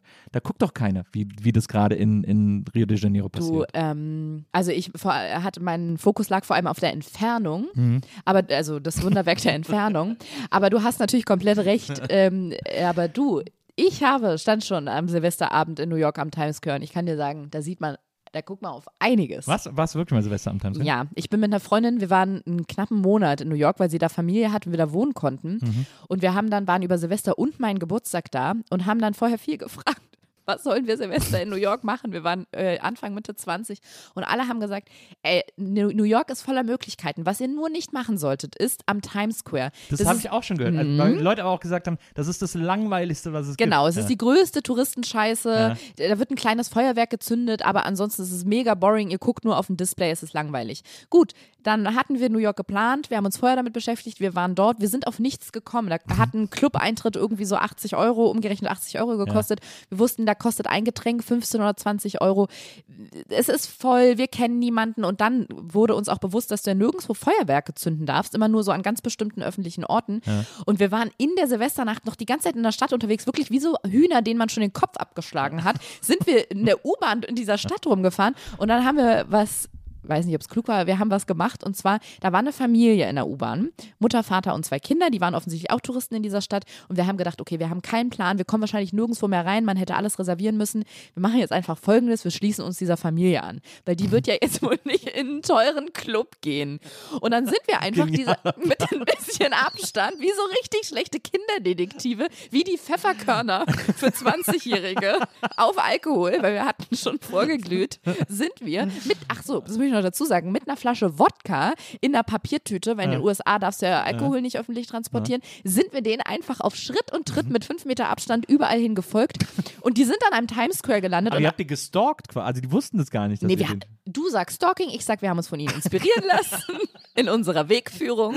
Und dann sind die zum Times Square gefahren. Wir wussten wirklich nicht, wo es hingeht. Ja. Es hätte auch sein können, dass die jetzt ähm, außerhalb, äh, also außerhalb von New York fahren und jemanden besuchen gehen und da irgendwie Silvester feiern. Aber nein, sie sind zum Times Square gefahren und dann musste man so eine Absperrung passieren, die von Polizisten bewacht war. Und wir wussten, okay, man darf schon mit Alkohol nicht auf der Straße langlaufen. Auf gar keinen Fall darf man durch diese Absperrung.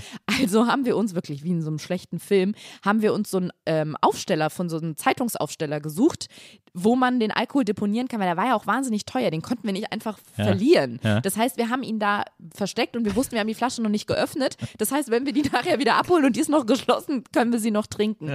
Und dann sind wir da reingegangen hinter dieser Absperrung und standen vorm Times Square und jetzt kommt's. Das, find- das habe ich nämlich fürs Leben gelernt. Es ist wahnsinnig wichtig, wer einem was, also wer einem was sagt und mit welcher Motivation dahinter. Ja. Denn für jemanden, der schon mal in New York war, der in New York lebt oder der sich in New York super gut auskennt und der einfach was Besonderes erleben will, ist natürlich Silvester am Times Square das Schlimmste, was du machen kannst. Aber für zwei junge Girls, die zum ersten Mal in dieser schreienden Metropole, in dieser schillernden Weltstadt sind ja. und die einfach ein spektakuläres Silvester erleben wollen, ist Silvester am Times Square das, was du machen musst. Das ist genauso und diese Analogie habe ich dann erst später selber gesehen und dachte so, ja natürlich, es hätte so einfach sein können. Ich würde niemandem meiner Freunde, der Silvester nach Berlin kommt, sagen, ja, fahr mal zum Brandenburger Tor, ist ja. eine richtig geile Show, super Musik ja. und eine tolle Kulisse, weil ich da selber privat niemals hingehen würde. Ja. Aber jemand, der in seinem Leben vielleicht nur einmal nach Berlin kommt und der Silvester einfach was Schönes sehen will, ist, glaube ich, Silvester am Brandenburger Tor perfekt, weil du hast Musik, du ja, hast viele Leute, ja. du hast Stimmung, du hast ein tolles Feuerwerk, du siehst dieses angestrahlte Brandenburger mhm. Tor. What else? Also ich wollte es auf Englisch sagen, mir fallen die Worte gar nicht ein. Was willst du? Klar, da wir gerade in New York sind, da ist es ja kein Wunder. Was willst du denn mehr? ja. Und deswegen sind wir tatsächlich am Ende ein bisschen zu spät, weil die Wow. Ich wollte gerade sagen, der Ball ist runtergefallen und in dem Augenblick habe ich das Glas runtergeworfen. Ein Glas, das macht nichts. Ähm, Erzähl ruhig weiter. Wirklich? Ja, ja, klar. Gut, dass nur Wasser drin ist. Äh. Das tut mir echt leid. So ich habe ähm, seit letzter Woche eine Berufshaftpflichtversicherung. Also wenn der Teppich sehr teuer war und der Tisch auch. Weder ich bin noch. wirklich, ich bin versichert jetzt. Alles gut, alles gut. Und der Mann von der Versicherung hat noch gefragt, was wären denn so typische Sachen, die passieren können? Und dann habe ich gesagt, ja, zum Beispiel, wenn ich bei einem Dreh mit dem Fuß an einem Kabel hängen bleibe und so eine richtig teure Kamera umreiße. Und ja. dann hat er gesagt, ah, okay, dann weiß er ungefähr, wie er mich einstufen kann. Ja, wer hätte ahnen können, dass ich eine Woche später mit der Hand ein Wasserglas umwerfe. Gut, dass es die Versicherung gibt. Es tut mir wahnsinnig leid. Vielen Dank. Ähm, genau, und dieser Balldrop, das ist ja dieses Ding, was genau. da so runterfällt, das war schon passiert. Wir haben es wirklich nur aus weiter Entfernung gesehen. Mhm. Aber trotzdem, es war mega voll am Times Square. Es war eine super Stimmung. Es gab dieses Feuerwerk und es war das Beste, was uns hätte passieren können. Ja, und es war einfach dumm, nicht darauf zu kommen, dass ja für Konnoisseure dieser Stadt natürlich Times Square Silvester ein absolutes No-Go ist. Ja. Aber für, für typische Touristen, die wir halt nun mal waren und die nicht auf eine geile Indie-WG-Party wollten, sondern die einfach eine schöne Silvesterkulisse sehen wollten, ist doch Times Square und Silvester perfekt. Habt ihr die Familie dann aus den Augen verloren? Ja, oder? sofort natürlich. Aber was wir nicht aus den Augen verloren haben, ist unsere Flasche. Ja. Die haben wir nämlich war danach. Die noch da? Ja, die war noch da und ah. wir haben die wieder rausgezogen. Und was habt ihr dann? Dann seid ihr mal ins Hotel zurück, oder? Nee, wir, haben ja bei Freunden von ähm, ah, ja. meiner Freundin gewohnt und wir sind dann zu denen nach Hause und diese Flasche einfach nie wieder angerührt. Aber für die Geschichte war es toll. Ja, das stimmt. Und auch zu wissen, dass man in New York am Times Square Silvester eine Alkoholflasche deponieren kann. Ja, das stimmt. Ja.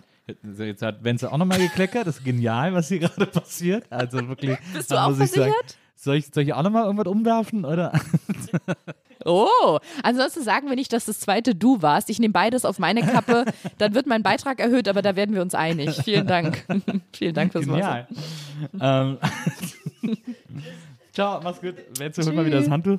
Ähm, jetzt ist natürlich die große Frage nach dieser, nach dieser Story, die mhm. du uns über dein, über dein äh, Silvestererlebnis am Times Square in New York erzählt hast ist die Frage, die all unseren HörerInnen jetzt unter den Nägeln brennt und ich stellvertretend für sie stelle sie an dieser Stelle.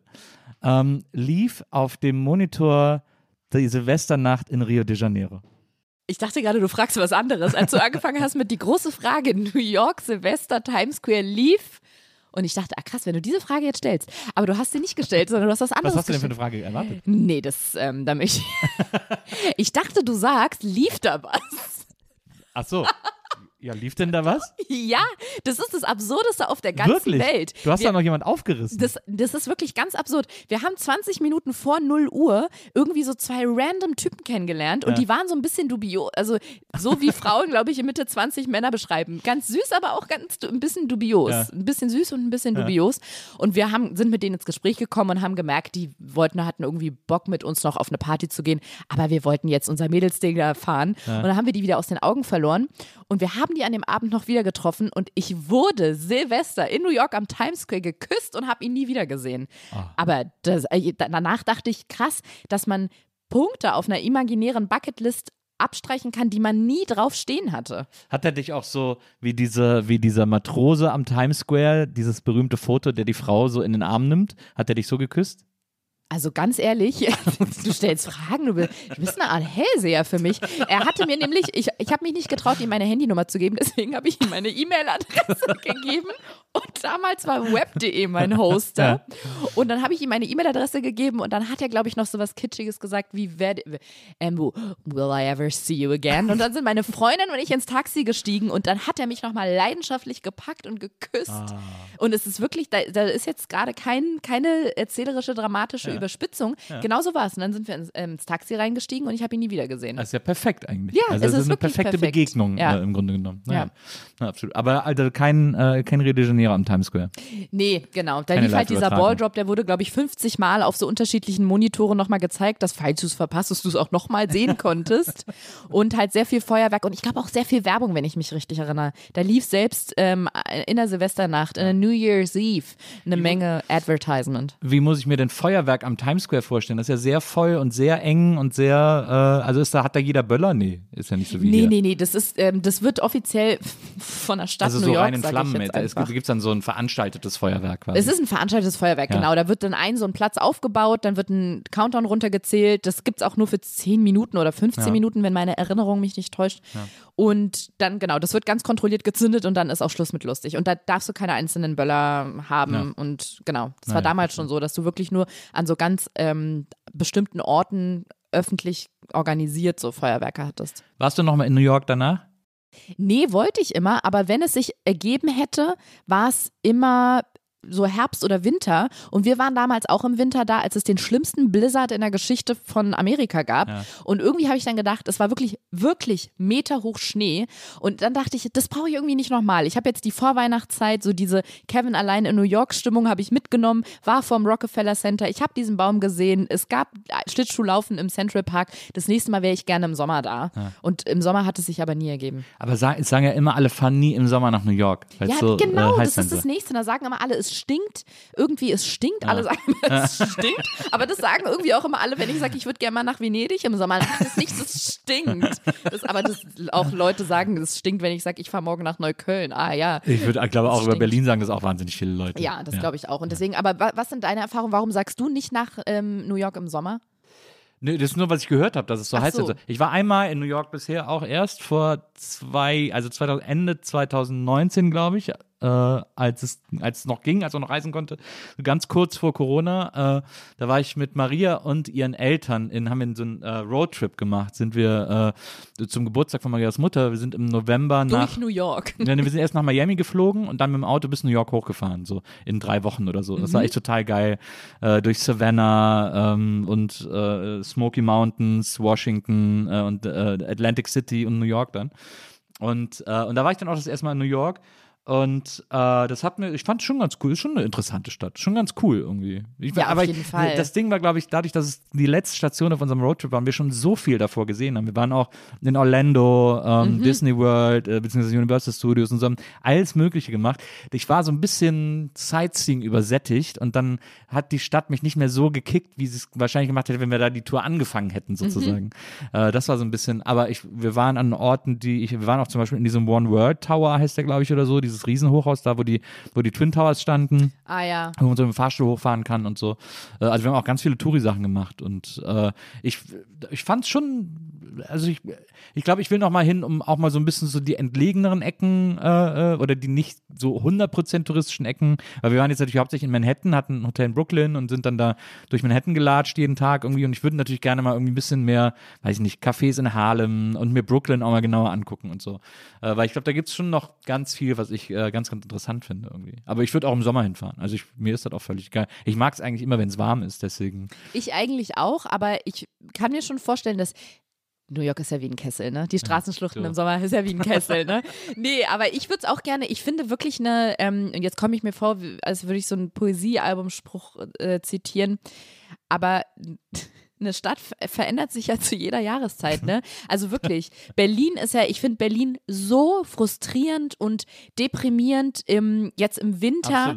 Ähm, und im Frühjahr geht's dann, aber das Frühjahr ist auch sehr spät in Berlin Ja. und irgendwie der Winter oder der Herbst beginnt sehr früh. Es ist unglaublich grau. Ich habe das Gefühl, die die Fassaden der Häuser werden auch grauer. Ja. Die, diese, diese blattlosen Ich Bäume. werde auch selber grauer. Ja, Also es wirklich. entzieht mir auch so Also- die, die, die Kraft und Ja, wirklich. und Wenn ich. Bilder von Fotos von mir sehe, so aus dem äh, aus von Januar und dann von Juni, im Juni bin ich das blühende Leben Ja. und denke, ja, also wenn ich nicht ich wäre. Und dann irgendwie aus dem Winter ist es einfach schrecklich. Also Also kann so ich jetzt gerade nicht bestätigen, aber. Na. nee, aber es ist wirklich schlimm. Und im Sommer, wenn man dann, wenn das Leben draußen stattfindet und die Bäume blühen und man irgendwie in Berlin in einem Biergarten oder draußen im Café sitzt, ist es, kann es so eine tolle Stadt sein. Und deswegen finde ich wirklich, es, es macht einen ganz krassen Unterschied, in welcher Jahreszeit man eine Stadt sieht. Und alleine aus dem Grund wäre ich eigentlich auch gerne nochmal in New York im Sommer. Ja. Wobei ich sagen kann, mein großes Learning von der Stadt, das haben sich jetzt bestimmt alle, du hast dich das bestimmt gefragt, denkst so, Ariana war in New York, was war wohl ihr Learning? Das kann ich dir sagen. Und zwar war das wirklich der präsente Gedanke, den ich danach hatte. Ich fand es unfassbar beeindruckend und ich liebe große Städte. Ja. Ich kann, glaube ich, auch nie in eine viel kleinere Stadt ziehen als Berlin. Ich habe in Frankfurt schon gelebt und auch in Köln. Und ich liebe Köln zum Beispiel. Ich Ja. habe auch viel Familie da. Aber die Stadt ist mir zu klein. Ja. Ich habe immer das Gefühl, ich man kommt, also in 15 Minuten habe ich alles durchschritten, was für mich relevant ist. Und nach New York habe ich dann gemerkt, oh, das ist mir zu groß. Ich könnte hier nicht leben. Die Stadt hat mich so überfordert. Ja. Ich habe das Gefühl, das ist so anonym da. Wahrscheinlich, wenn man dann da lebt und da irgendwie auch da geboren wurde oder irgendwie schon da sehr viele Jahre ist, hast du dir auch da so deinen Kiez erschlossen ja. und irgendwie, dann kennt dich auch irgendwie der Typ vom Späti oder irgendwie die Verkäuferin von deinem Supermarkt, wo du Ja, immer bist. ja. Aber wenn man dann nur zu Besuch ist, finde ich, kann es schon recht erschlagend sein. Und ja, ich fand es sehr anonym und auch alleine wirklich diese, diese Größe der, der Straßen und der Häuser. Mir, zu mir meinte neulich jemand, dass es äh, dass Amerikaner oft, also wenn sie aus so großen Städten wie zum Beispiel New York kommen, in Berlin ganz erstaunt und überrascht sind, dass man, um den Himmel zu sehen, hier nur in Anführungsstrichen gerade ausgucken muss. Und du musst in einer großen Stadt wie New York den Kopf in den Nacken legen, um den Himmel zu sehen, Ah. we während der, wegen dieser hohen Häuser. Und das klingt irgendwie wie so ein Forrest Gump-Zitat, aber es stimmt wirklich. Und ich finde, das fasst es ganz gut zusammen. Und ähm, vielleicht muss man sich manchmal ein bisschen daran erinnern, was man an Berlin hat, wenn man äh, ohne Nackenstarre den Himmel sehen kann. Ja, aber ich, äh, ich, ich, ich, ich habe bei mir festgestellt, je älter man wird, desto weniger ist man auf diesen Kompromiss bereit, acht Monate zu warten für vier gute Monate. Äh, Also das ist irgendwie, das macht Berlin, je älter man wird, immer unattraktiver, finde ich. Ja, das stimmt. So, weil, äh, also du hast völlig recht, Sommer in Berlin ist nahezu unschlagbar, aber der Weg dahin ist so steinig und so anstrengend, das will, ich, will man auch nicht sein ganzes Leben lang immer irgendwie durchexerzieren. Mein Freund hat gestern die äh, Jalousien, die Rollos im Schlafzimmer hochgemacht, die so ganz, ganz langsam hochfahren lassen, stand er da am Fenster, hat rausgeguckt und hat dann so ganz trocken gesagt, ähm, ich glaube, es hilft nichts, man muss wegziehen. Und er meinte das leider sehr ernst. Kommt der, kommt der aus Berlin? Ja, der ist auch, kommt aus Berlin, der ist Rennradfahrer Ja. und ähm, beneidet immer seine ganzen Freunde, die halt irgendwo wohnen, wo es sehr viel wärmer ist und vor, vor allem die Landschaft sehr viel schöner ist, wo man gut sehr lange Fahrrad fahren kann. Und das ist halt so frustrierend für ihn, weil, weil er natürlich total aufs Wetter angewiesen ist und so im Herbst, Winter, Frühjahr teilweise einfach sechs Monate nicht draußen fahren kann und das Training dann irgendwie auf irgendwelche Geräte nach innen verlegen muss, weil du halt einfach nicht raus kannst. Und an ihm merke ich immer, wie sehr man innen irgendwie so in, gefühlt gefangen ist während dieser kalten Monate und du einfach nicht raus kannst, weil es regnet oder unter, also unter 0 Grad ist. Ähm, ja, und da man dann manchmal denkt, ja, vielleicht doch einfach mal so die ganzen Wintermonate im Süden verbringen. Naja. Ich glaube, es ist schwer, eine Stadt zu finden, die diese fast praktische Größe von Berlin hat. Also ich finde, ich finde es schon, also es ist, Berlin hat auch so seine, mh, also die Leute kommen schon sehr schwer aus ihren Kiezen raus. Irgendwie, wenn, wenn jetzt ein Freund hat, der, wir wohnen in Pankow, wenn wir Freunde haben, die in Neukölln wohnen, man sieht sich nicht so oft, weil das doch ein Weg durch die halbe Stadt ist, den beide Seiten nicht auf sich nehmen wollen, so in etwa. Ähm, aber, äh, aber die Größe ist schon, also es stimmt schon, New York ist wahnsinnig groß und das ist, äh, das macht es noch anstrengender, irgendwie äh, Ja. äh, zueinander zu finden.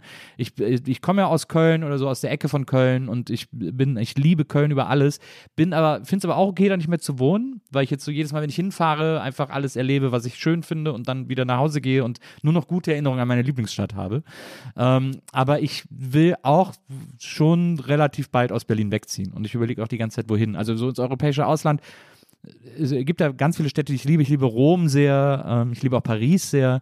Aber die sind auch, das ist auch alles ein deutlich anderer Schnack als, als Berlin. Auch so von der Größe und von der Fläche her und so. Das ist, eigentlich sind alle Städte viel größer als Berlin. Ja, und ich, ich glaube, oder das ist zumindest was, was mich immer so ein bisschen einschüchtert, dieses, sich ein neues soziales Umfeld und einen Freundeskreis aufzubauen. Ja. Da habe ich so große Angst vor, dass ich glaube, wenn ich auswandere, dann nur, nee, nicht mal im Rentenalter, weil dann habe ich wahrscheinlich Kinder und Urenkel ja. und die, zu denen man dann irgendwie so eine weite Distanz hat. Das, also ich bin da sehr so, ähm, ich brauche da mein Nest und irgendwie, ich, ich kann mir das nicht vorstellen, irgendwo hinzuziehen, wo ich gefühlt komplett nochmal von vorne anfangen muss. Aber es kann ja auch schön sein, wenn man so, dass man so ein bisschen seine Ruhe hat und so und. Äh aber ich finde nur wie Urlaub auf einem bestimmten Zeitraum, aber nicht, wenn ich wüsste, das ist jetzt mein neues Leben. Ja. Das finde ich interessant, dass, die, dass man da, das es ist selten, dass Leute da nicht das nicht wollen oder da keine Lust. Aber es ist vielleicht auch dieses, ist das so was Berlinerisches, dass die Berliner, die, die habe ich manchmal das Gefühl, lassen nur ihre Stadt sehr schwer los. Die kommen sehr schwer aus Berlin weg und du hast ja auch bewiesen, du bist ja ein bisschen in die Welt rausgegangen, bist aber immer wieder zurückgekommen. Irgendwie. Also wenn du Frankfurt und Köln schon die Welt nennst. Ja, also ich glaube aber ehrlich gesagt, bei mir hat es mehr zu tun mit so einer Verbundenheit, was mein Umfeld angeht. Ja.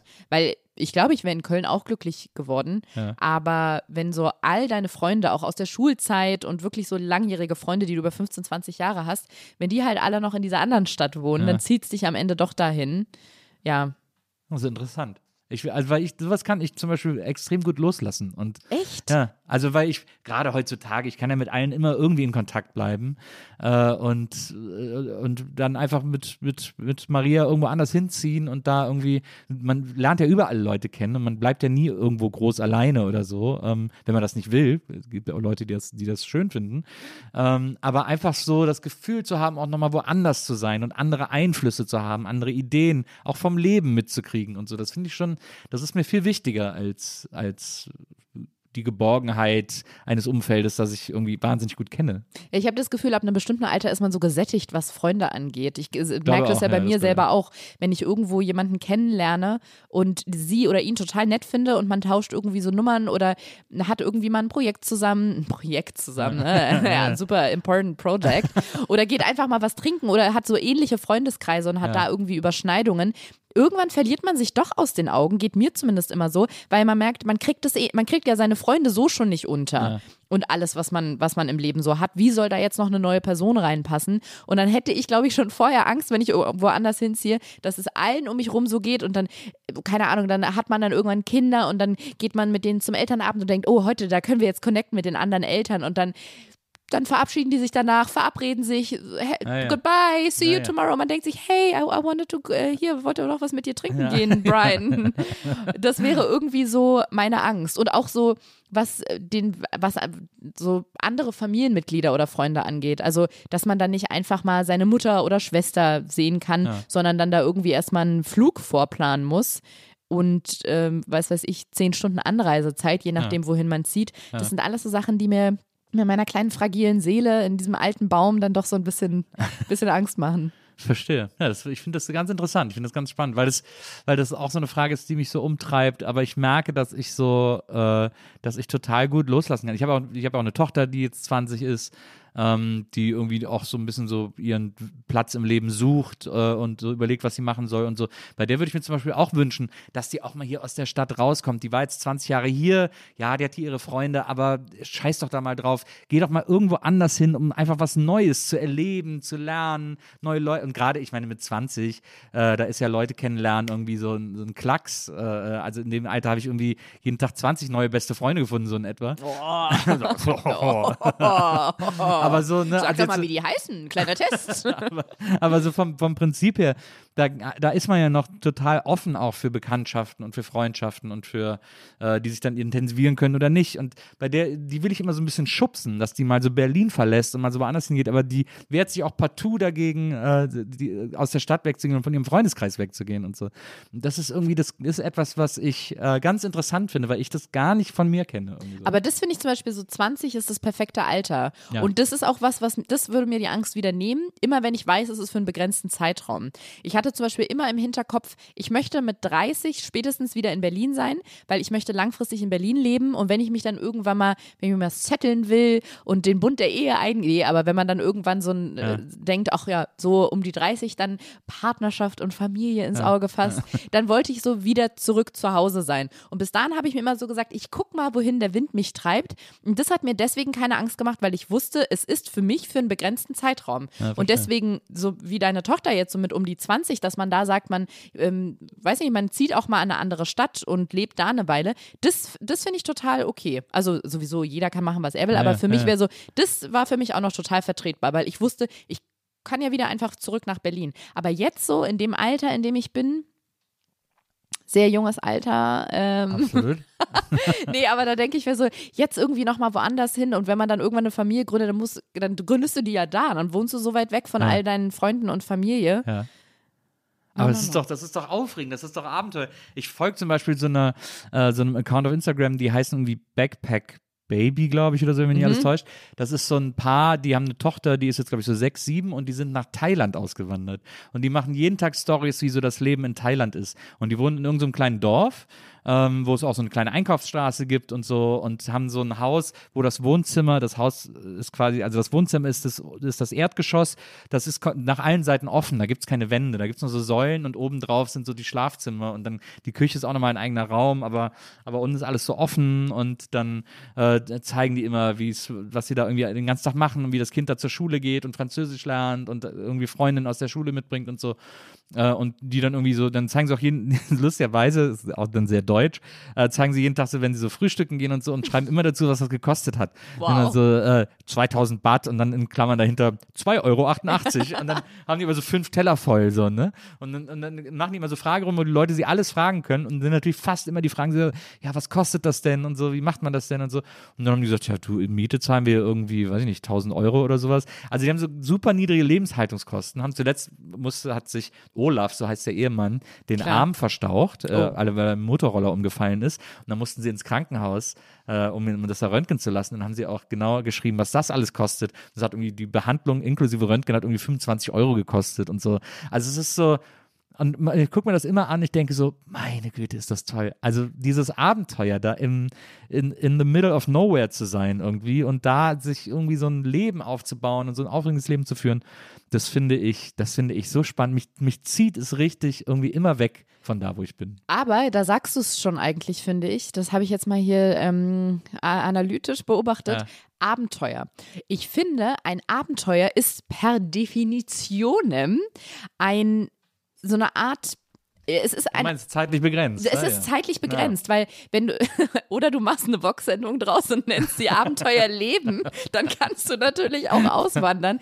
Aber ich finde, Abenteuer ist dadurch gekennzeichnet, dass man sich im übertragenen Sinne einen Stock nimmt, in so ein, in so ein Paisley-Tuch die wichtigsten Belongings reintut, dann knüpft man dieses Tuch an den Stock und dann zieht man los und irgendwann kommt man aber wieder zurück oder bleibt da, wo, wo es einen hintreibt, aber dann endet das Abenteuer und dann ist, findet wieder der Alltag statt. Und das ist When Reality Hits, wie ich sagen würde, weil äh, in meiner aktiven Goodbye Deutschland Zeit, also als ich mit Goodbye Deutschland früher geguckt habe, ja. Das war nämlich genau das, was mir aufgefallen ist. Da hat man dann zum Beispiel gesehen, eine kleine Familie ist ausgewandert nach Neuseeland. Ja. Und das war super aufregend. Finden sie eine Wohnung? Oh, krass, sie haben eine gefunden und können aus dem Wohnzimmer die Wale sehen. Ja. Ist ja unglaublich. Gibt es Wale in Neuseeland? Ja, gibt's. Bestimmt. Ja, doch, doch. Und, ähm, und dann die Unwegsamkeiten, wie man die Kinder in der Schule anmeldet. Ja. Und die Frau hat doch früher in Wanne Eickel Badminton gespielt und jetzt sucht sie irgendwie da in Auckland einen Verein. Und das war alles immer ganz interessant. Und wenn dann der Alltag eingezogen ist und das Kamera Team weiterhin da war, dann sind die irgendwie, die sind dann arbeiten gegangen, dann einkaufen und dann saßen sie zu Hause, dann haben die gekocht, dann haben die das gegessen. Ja, und dann saßen sie da an ihrem Holztisch und haben sich angeguckt, weil sie hatten keine Freunde, ja. mit denen sie sich treffen konnten, weil die sich noch keinen Freundeskreis aufgebaut hatten. Ja. Dann wurde es irgendwie beruflich schwierig oder die Kinder sind in der Schule nicht mehr mitgekommen. Und dann, ja, und dann dachte ich, da habt ihr nämlich euer Abenteuer. es ist nämlich, so toll ist es dann doch nicht, ne?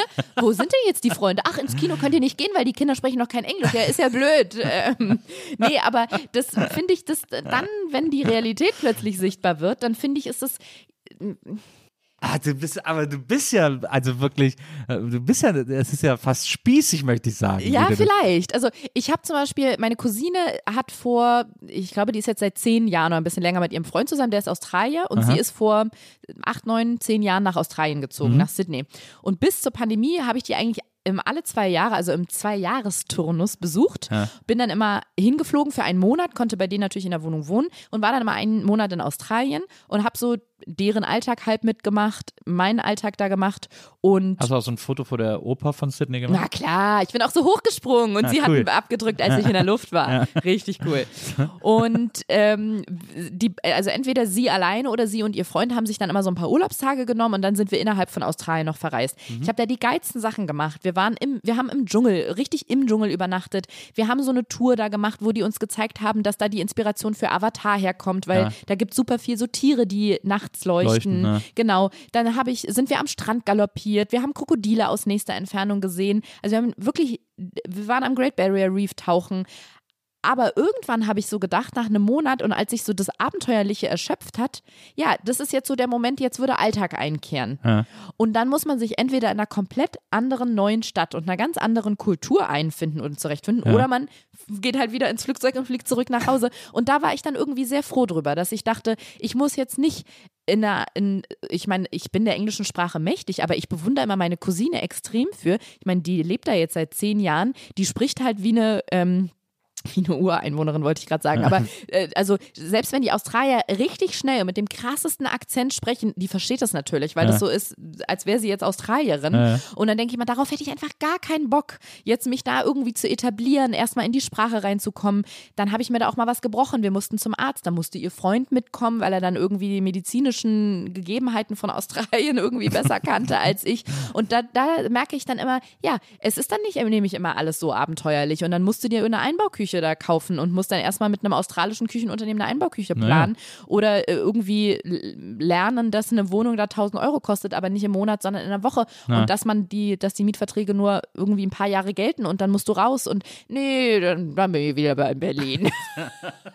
ja, ich verstehe. Also weil du bist ja durchaus, du bist ja, du bist ja ein abenteuerlustiger Mensch. Es gibt ein ganz wundervolles Video auch äh, auf deinem YouTube-Account äh, vom Jakobsweg, weil du mal äh, vor, ich glaube, es ist jetzt vier Jahre mhm. her, äh, irgendwie gesagt hast, komm, ich mach das jetzt einfach einfach mal. Ja. Und auch so ein bisschen, hast du erst so einen ironischen Attempt gehabt, aber dann einfach gemerkt, dass das nicht, dass das nichts ist, was man ironisch macht. Äh, ich bin den auch mal gegangen. Ähm, und zwar aber ein, anderes, ein anderes Stück als du. Äh, ich bin, aber wann war das denn? Das war, als ich studiert habe. Das muss so 2003, 2004 mhm. oder so. Äh, du warst ein Early Adopter, was den Jakobsweg angeht. Das war so kurz nach, ich glaube, es war, glaube ich, sogar kurz nach Harpes Buch, wenn mich nicht alles ah, täuscht. Ja. Entweder war es kurz davor oder kurz danach, aber es war noch nicht lange bekannt und äh, ich habe an der Filmhochschule studiert zu der Zeit. Und äh, Doris Dörrie, unsere Dozentin, die hat gesagt, äh, wir machen das jetzt als Filmkurs, so um die Heldenreise selber am eigenen Leib zu spüren. Die Heldenreise ist ja so ein Konstrukt für Drehbücher und so. Und damit wir die mal selber spüren können, äh, sind wir den Jakobsweg, ich glaube, eine Woche gegangen oder so, bis, bis Santiago äh, durch Spanien quasi nur. Ähm, aber was ich an dem Video so schön fand, dass ich, also ich habe es auch nicht komplett geguckt, ich habe aber so ganz viele äh, äh, Ausschnitte geguckt und so ein bisschen durchgescrollt. Ähm, der hat ja schon eine sehr besondere Magie, muss man sagen, mhm. die einen auch so ein bisschen bricht auf eine Art, auf eine gute Art, äh, dass man sich dem eben nicht mehr so, man kann sich so dieser Magie nicht so richtig widersetzen. Und das ist ja auch ein sehr, sehr ultimatives Abenteuer, finde ich. Und was ich am Jakobsweg so geschätzt habe, was ich so toll fand ähm, und auch so besonders fand, war, äh, wie schnell man so eine Art, ja, so eine Art Urvertrauen in sich spürt, weil man ja sich nur noch auf die gelben Pfeile verlässt. Mhm. Das, äh, für die Leute, die nie gegangen sind, am Jakobsweg, zumindest auf den zentralen Wegen, da sind immer gelbe Pfeile, die einen immer nach einer gewissen Zeit und es ist ja auch so, die zeigen einem den Weg und es ist auch so, dass man die, man folgt denen dann und dann läuft man irgendwo lang und dann kriegt man irgendwie das Gefühl, boah, jetzt war lang kein äh, gelber Pfeil, mhm. hoffentlich bin ich noch richtig. Und genau in dem Moment erscheint wieder einer auf einem Baum, auf der Straße, sonst so. Das ist ja, glaube ich, die ganz besondere Magie, die er hat, dass man so wirklich so lernt, äh, zu vertrauen. Und das, äh, man mag, der ist ja sehr religiös geprägt, man mag das auch Gottvertrauen nennen, aber so darauf zu vertrauen, dass der Weg einen irgendwann weiterführt. Das fand ich sehr, das fand ich sehr, eine sehr besondere Erfahrung. Ja, ich sehe das ähm, eigentlich genauso wie du, genau. Ähm, es ist auch so ein bisschen wie diese blöde Geschichte mit diesem Kassettenrekorder und der Bürste vorm Spiegel, dass man über den Jakobsweg halt so sagt, der ist besonders, der hat eine Magie. Und wie du schon sagst, habe ich den so ein bisschen ironisch Ja. betrachtet und dachte, das war damals auch irgendwie, hat, hat man immer so von Jakobsweg und zu sich selbst finden geredet. Ich fand das alles total albern. Ich verschachtel mich da auch ganz oft in Ironie, in, in dieser, im wohligen Schoße der Ironie bei solchen Sachen und dachte so, ja, das wollen wir doch mal sehen. Aber so ein bisschen Abenteuerlust habe ich natürlich schon und wollte auch so ein bisschen den Thrill reinbringen und bin auch ohne Handy, also ich hatte kein Smartphone mit, nur so ein Ding mit einer SIM-Karte, wo man eine Notfallnummer hätte anrufen können. Aber ansonsten, ich hatte auch keine Unterkünfte gebucht Wie bei und Seven keine. Karte. Wild eigentlich. Ist es so? Ja, da hatten die so ein versiegeltes Handy, dass man nur, äh, wenn sie das Siegel aufbrechen, hätten sie verloren. Ah ja, so ein bisschen ist es so Ah, ja. tatsächlich. Und mein Siegel war ehrlich gesagt, dass ich irgendwann gemerkt habe, es spricht einfach niemand Englisch. Und ich glaube, wenn ich da angerufen hätte, ich hätte ja nicht mal eine Notfallnummer gehabt, aber wenn ich da angerufen hätte bei einer portugiesischen Notfallnummer, hätten die gesagt, ja, Polizau. Also Olla hätte sie ja, Ja, sagen können. genau. Und äh, dann hätte ich aber nicht mehr weiter gewusst. Und Ich glaube, die hätten kein Englisch gekonnt und ich hätte auch nicht sagen können, wo ich bin. Ja. Also das war das Siegel auf diesem Telefon. Das hatte auch nicht mal Snake oder so, dass ich mich damit hätte beschäftigen können. Also bin ich praktisch ganz ohne Handy gelaufen. Und genau, man hat vorher, habe ich halt immer wieder, wurde mir so zugetragen, der magische Jakobsweg, spirituelle Reise, da passiert was mit dir. Und ich bin so die ersten Tage gelaufen und dachte, ja, wann passiert denn was? Wann kommt denn das, wovon alle sagen, ich habe mir das wirklich bis zum Ende so vorgestellt. Ich bin den sehr spontan gelaufen. Ich glaube, sechs Wochen vorher habe ich gedacht, ich mache das jetzt. Es war der so der, der letztmögliche Termin, bevor es dann Herbst wurde. Ich glaube, es war im Oktober und danach wäre es einfach zu kalt und zu verregnet gewesen. Und ich habe mir irgendwie vorgestellt, dass man da ein paar Tage läuft und wenn man da den ganzen Tag läuft und diese 330 oder 310 Kilometer vor sich hat, dann irgendwie so ganz essentielle Lebensfragen vor deinem inneren Auge auftauchen und sich von selbst lösen. Oder du läufst das und auf einmal merkst du, ey, eigentlich will ich ja Tierpflegerin werden. Das ist ja krass. Das war, wusste ich ja gar nicht. Oder ich laufe das und merke plötzlich, ja, die Freunde, mit denen ich mich da seit 20 Jahren umgebe, nee, die muss ich abschütteln. Das ist Ich eigentlich. muss aus Berlin wegziehen. Genau, ich muss aus Berlin wegziehen. Ich denke, ich muss nach Paraguay auswandern. Und ich habe die ganze Zeit auf so einen erleuchtenden Moment gewartet. Ist wahrscheinlich auch sehr klischeebeladen, aber ich dachte jetzt nicht, der Himmel spaltet sich und so ein Lichtschein kommt ja. runter, das jetzt nicht. Aber irgendwann, da bin ich so am Ende meiner geistigen, mentalen Kräfte und da habe ich eine Erkenntnis. So, und die Erkenntnis war, gibt es nicht, passiert einfach nicht. Aber was die, die wirklichen Momente waren, und das ist so dieses Kitschige, finde ich, dass man auf einmal merkt, es ist nicht diese große Erkenntnis, sind, und ich hasse mich wieder dafür, dass ich das sage, es sind die kleinen Momente. Aber es ist wirklich so, weil ich, ich, ich werde es nie vergessen. Ich hatte eine komplett, wirklich eine komplett offene Ferse, weil die Schuhe zwar halb eingelaufen waren, aber so eingelaufen für einen Jakobsweg hat es dann doch nicht gereicht.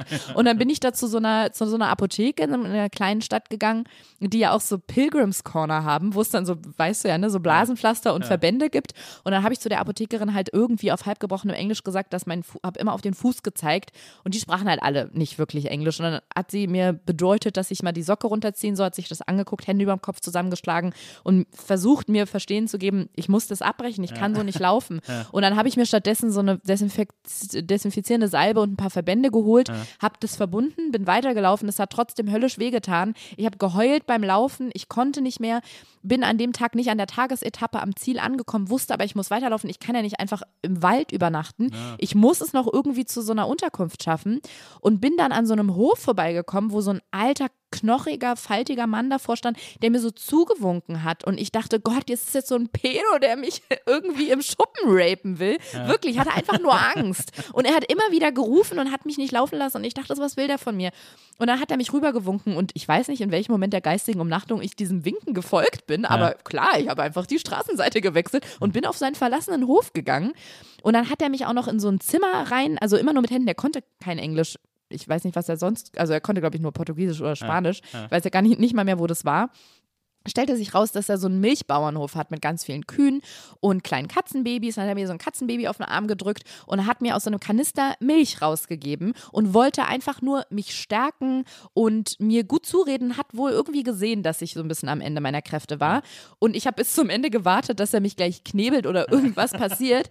Aber es ist nicht passiert. Und dann hat er mir noch ganz stolz auf seinem Handy gezeigt, dass er einen Facebook-Account hat und hat so wie ich Tarzan, du Jane auf sich gezeigt und seinen Namen gesagt und dann auf mich gezeigt, dass ich ich meinen Namen sagen sollte, hat mich mit Proviant für diesen Tag ausgestattet.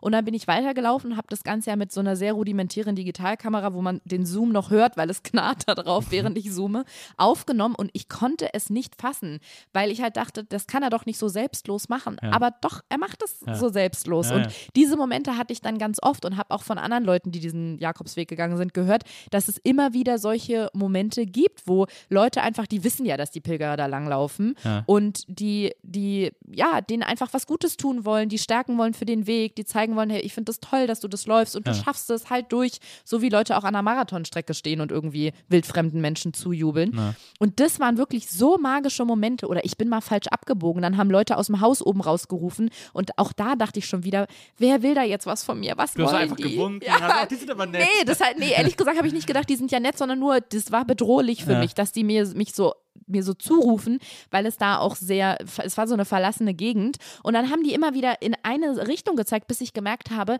ich bin falsch abgebogen und die wollen mir den richtigen Weg zeigen. Und das gibt es halt, halt immer wieder an Ja, ja. diesem Weg und das sind wirklich diese, diese magischen Momente gewesen und das war dann für mich so die Erkenntnis eigentlich, dass der, dass, dass das das Besondere von diesem Weg ist. Und ich habe damit gar nichts Religiöses verbunden. Ah, ja. Und deswegen hatte es auch diese, es hatte jetzt nicht diese spirituelle Bedeutung für mich, aber das, was ich da so erlebt habe, das war irgendwie sehr prägend. Und Ja. natürlich war es auch ein, es war ein Abenteuer. Ich dachte mehrmals, dass ich sterbe und das ist nicht ironisch gemeint.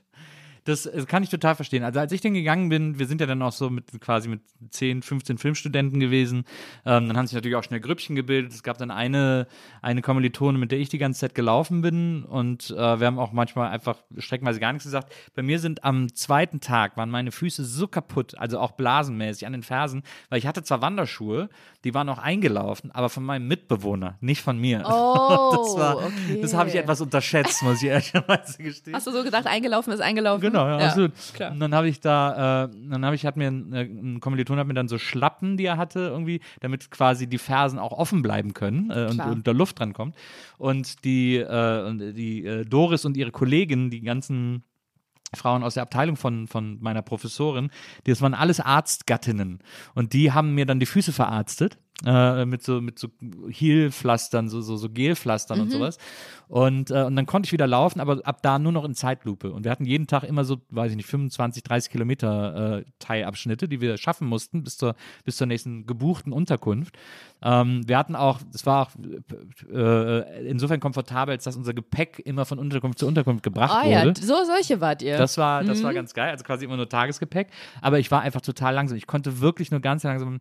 Lang, ich habe mir dann noch einen Stock gekauft am Wegesrand bei irgendeinem Typen und habe mich darauf immer so abgestützt und bin dann einfach ganz langsam diesen Weg gelaufen. Und, äh, äh, und Pia, so hieß diese Kommilitonin von mir, äh, der ging es auch so, weil die irgendwie äh, Leistungssportlerin früher war und bei der war nach dem ersten Tag, konnte die sich auch nicht mehr bewegen, weil ihr der Rücken wehgetan hat und alles irgendwie äh, furchtbar war und so. Deswegen wir beide waren dann so äh, Leidensgeschwister und sind, haben uns über diesen Weg gequält, aber haben uns halt den ganzen Tag kaputt gelacht.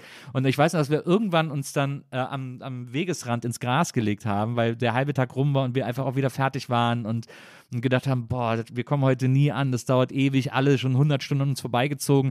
Es gab auch eine Gruppe, die ähnlich schnell war wie wir, also die, mit dem wir nichts zu tun hatten. Da war äh, ein Einbeiniger dabei, der uns jeden Morgen als erstes überholt hat. Wow. Einfach so, tschüss. Eine Und dann ward er nie wieder Ja. gesehen irgendwie so. Also es war wirklich. Und dann lagen wir da im Gras und dann hat irgendein, da sind ja auch, es gibt ja auch Fahrradwanderer sozusagen. Und dann einer mit quietschenden Reifen angehalten, hey, ist alles okay, wartet mal. Und hat uns dann so zwei Gatorade zugeschmissen. Braucht ihr noch was zu essen? Warte mal, ich habe auch noch was zu essen im Rucksack und so. Wir so, nee, alles okay. Und so, ja, ey, also ich kann auch Hilfe holen, wenn ihr das braucht. Und so, wir so, nee, nee, danke schön. So, ja, alles klar, macht's gut, ciao. Und so. er hat also, uns zwei Gatorades wirklich. zugeschmissen. diese Hilfsbereitschaft, die du, die du auch erwähnst, also auch bei den, bei den ganzen Wanderern untereinander, äh, die ist echt so, da kriegt man so richtig wieder den Glauben an die Menschheit zurück. Genau, finde ich echt- auch. Voll, das finde ja. ich sehr, sehr speziell. Das hat mir auch, das hat mir auch riesen Spaß gemacht. Ansonsten, ich habe hab dann immer mal wieder so Wanderexperimente gemacht, weil mich das nicht, also tatsächlich hat mich diese Jakobswegwanderung nicht so richtig losgelassen. Ich will da auch irgendwann nochmal hin. Ich will Mhm. den irgendwann nochmal laufen. Und habe dann aber danach gedacht, ja, ich mache immer, jetzt immer mal so andere Sachen. Und ich bin einmal durch Italien gewandert. Ähm, hab, äh, war irgendwie in der Toskana und bin dann nach Umbrien gelaufen, weil da äh, meine, also die, die Mutter meiner Tochter, die kommt, äh, deren Familie kommt aus Umbrien und die waren dann gerade da und dann habe ich gedacht, ja komm, ich, ich fliege nach Pisa und dann komme ich zu euch rüber gewandert sozusagen. Das waren so, ich hatte auch so ein Buch und es wäre so eine, es gibt so einen Wanderweg durch Italien, das wäre, glaube ich, eine Wanderung von, weiß ich nicht, fünf Tagen gewesen oder so, fünf, sechs Tagen. Boah, das ich ist schon lang. ja, ja, aber da habe ich gedacht, das ist irgendwie cool, kann man machen. Diese Wanderführer sind extrem scheiße geschrieben, muss man wirklich sagen. Ich habe mich so oft verlaufen. Und, das, und was man ja immer nicht so richtig checkt, ist, die eine, die eine einzige Sache, die man beim Wandern nicht will, ist sich zu verlaufen. Weil das immer heißt, dass du irgendwie zurücklaufen musst bis zu einem gewissen Punkt. Und jeder Schritt zu viel ist ja ein absoluter Albtraum. Und bei, diesem, bei dieser Wanderung durch Italien, da gab es auch so zwei, drei Situationen, deswegen kann ich es voll nachvollziehen bei dir, wo ich wirklich gedacht habe, ich wird jetzt morgen mein Skelett gefunden, weil es von Wölfen abgenagt wurde. Irgendwie, äh, wo ich, ich bin einmal so gelaufen und dann wurde es dunkel und ich war plötzlich im Dunkeln Mhm. im Wald und, äh, und da war einfach keine Zivilisation und ich hatte jetzt auch keine Taschenlampe oder so und ich bin durch den, und die Dämmerung und ich bin so gegen die Sonne angewandert irgendwie und das war richtig gruselig, bis dann irgendwann plötzlich ein Haus aufgetaucht ist, die sogar eine Unterkunft hatten, wo ich dann so, also aber im Nichts, wo die auch so eine Feier gefeiert haben, es war eigentlich so ein Landschulheim, da waren so Kinder am Spielen und dann so, ja, hier vorne gibt es eine Pilgerunterkunft, da kannst du pennen und so. Aber ist es nicht auch, war das nicht auch für dich absurd, dass du wirklich kurz vorher noch dachtest, du wirst sterben? Also Ja. ernsthaft dachtest, du Absolut. wirst sterben. Und dann kommst du an ein Haus, wo Kinder spielen. Ich hatte nämlich auch das mitten im Wald. Es war nicht dunkel, aber ich war mir ganz sicher, ich habe mich verlaufen. Ich war mitten im Wald. Da war niemand, da waren nur so ausgebrannte Häuser, was es noch mehr creepy gemacht hat. Und so ein komischer Hund, der da lag, der war auch verletzt. Und ich dachte wirklich, ich werde in diesem Wald sterben und habe dann mit dem Handy kurz meine Mutter angerufen, wirklich Tränen überströmt. Und das Absurdeste, was in dem Moment hätte passieren können, ist passiert. Meine Mutter arbeitet im Krankenhaus und hat dann äh, gesagt, und wie, wo, wie geht's jetzt weiter? Wo kommst du dahin? Ich meinte, ich weiß es nicht, lauf einfach weiter. Und dann sagt sie auf einmal, du Ariana, ich habe Dienst, ich muss weiter. und ich dachte so, das ist, also das ist doch gerade keine Fernsehserie, das ist doch gerade bei mir das echte Leben. Ich denke, ich werde sterben. Und gleichzeitig meine Mutter in Berlin, die gerade im Krankenhaus ist und äh, da Visite hat und jetzt leider weiter muss. Und ich, das, das habe ich gar nicht in den Kopf, ehrlich Ja. gesagt, bekommen, weil das auch so absurd war, diese Situation, dass man den, so mit dem Tod konfrontiert wird und wirklich denkt, hier kommt gleich einer und knallt mich einfach ab, weil Ja. ich bin, ich bin vogelfrei in diesem portugiesischen Wald. Das war ganz absurd, diese zwei Welten, die da aufeinander geprallt sind von meiner Mutter, die mich abgewürgt hat, während ich gerade halb vorm im Sterben war und die einfach weiterarbeiten musste und ich, die da diesen Weg lang gelaufen ist und dachte, ja gut, ich werde wahrscheinlich aus diesem Wald nie wieder rauskommen.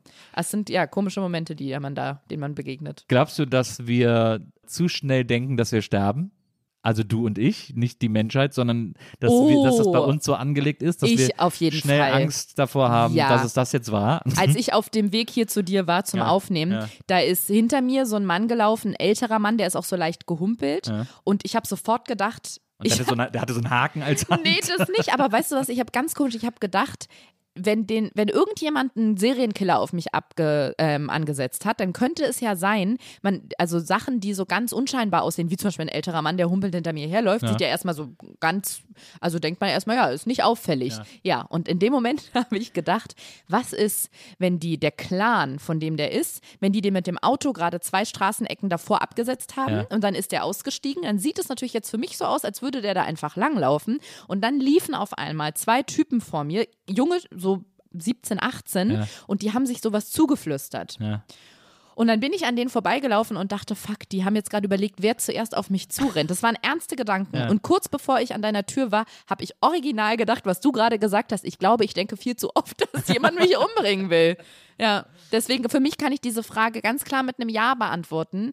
Und bei dir bin ich mir nicht sicher, weil ich weiß, dass diese Situation auf dem Jakobsweg, die sind halt einfach wirklich bedrohlich. Ja. Ja, aber ich glaube, ich habe auch, also bei mir ist es nicht, ich glaube, ich äh, denke seltener, dass ich umgebracht werde, sondern dass ich durch irgendwelche, eigentlich fast immer durch eigene Dummheit sterbe. Ah, okay. Äh, bei mir ist es eher so, dass ich so Angst vor, äh, ja, vor eigenen Fehlern oder vor äußeren äh, äh, Zufällen habe. Aber nicht, also ich habe nicht so dieses, dass ich, dass, dass, dass jemand gezielt mich umbringen will, das habe ich eigentlich selten. Das hatte ich mal, ich war mit 17 äh, mit meinem Vater in, in, in Florida und äh, mein erstes Mal in Amerika, eine Woche. Und dann äh, waren wir in einem, waren wir die ganze Zeit in Miami bei einem Kumpel von meinem Vater, da war irgendwie auch alles cool und witzig und so. Und dann sind wir äh, nach Orlando äh, zu Disney World, weil ich das natürlich sehen wollte mit äh, 16 oder 17, wie alt ich da war. Und, ähm, und dann äh, waren wir in so einem Motel und mein Vater dann abends so, ja, ich gehe mal was essen. Äh, äh, du kannst ja hier am Zimmer bleiben irgendwie. Der hatte keine Lust, dass ich mitkomme, was auch immer. Und ich so, ja, ich wollte sowieso nicht mitkommen. Ich fand das immer langweilig, äh, ihm beim Steak-Essen zuzugucken. So. Und dann ist er runtergegangen, weggegangen habe mir irgendwie einen Drink aus der, äh, äh oder, oder, ich saß dann und habe Fern gesehen, war natürlich geil, amerikanisches Fernsehen. Und dann bin ich rausgegangen an Getränkeautomaten, um mir eine Cola zu holen. Und dann äh, nehme ich die Cola und gehe zurück und gucke äh, in das Motelzimmer neben uns äh, rein, wo gerade der Vorhang auf ist. Und da sitzt ein Typ auf dem Bett.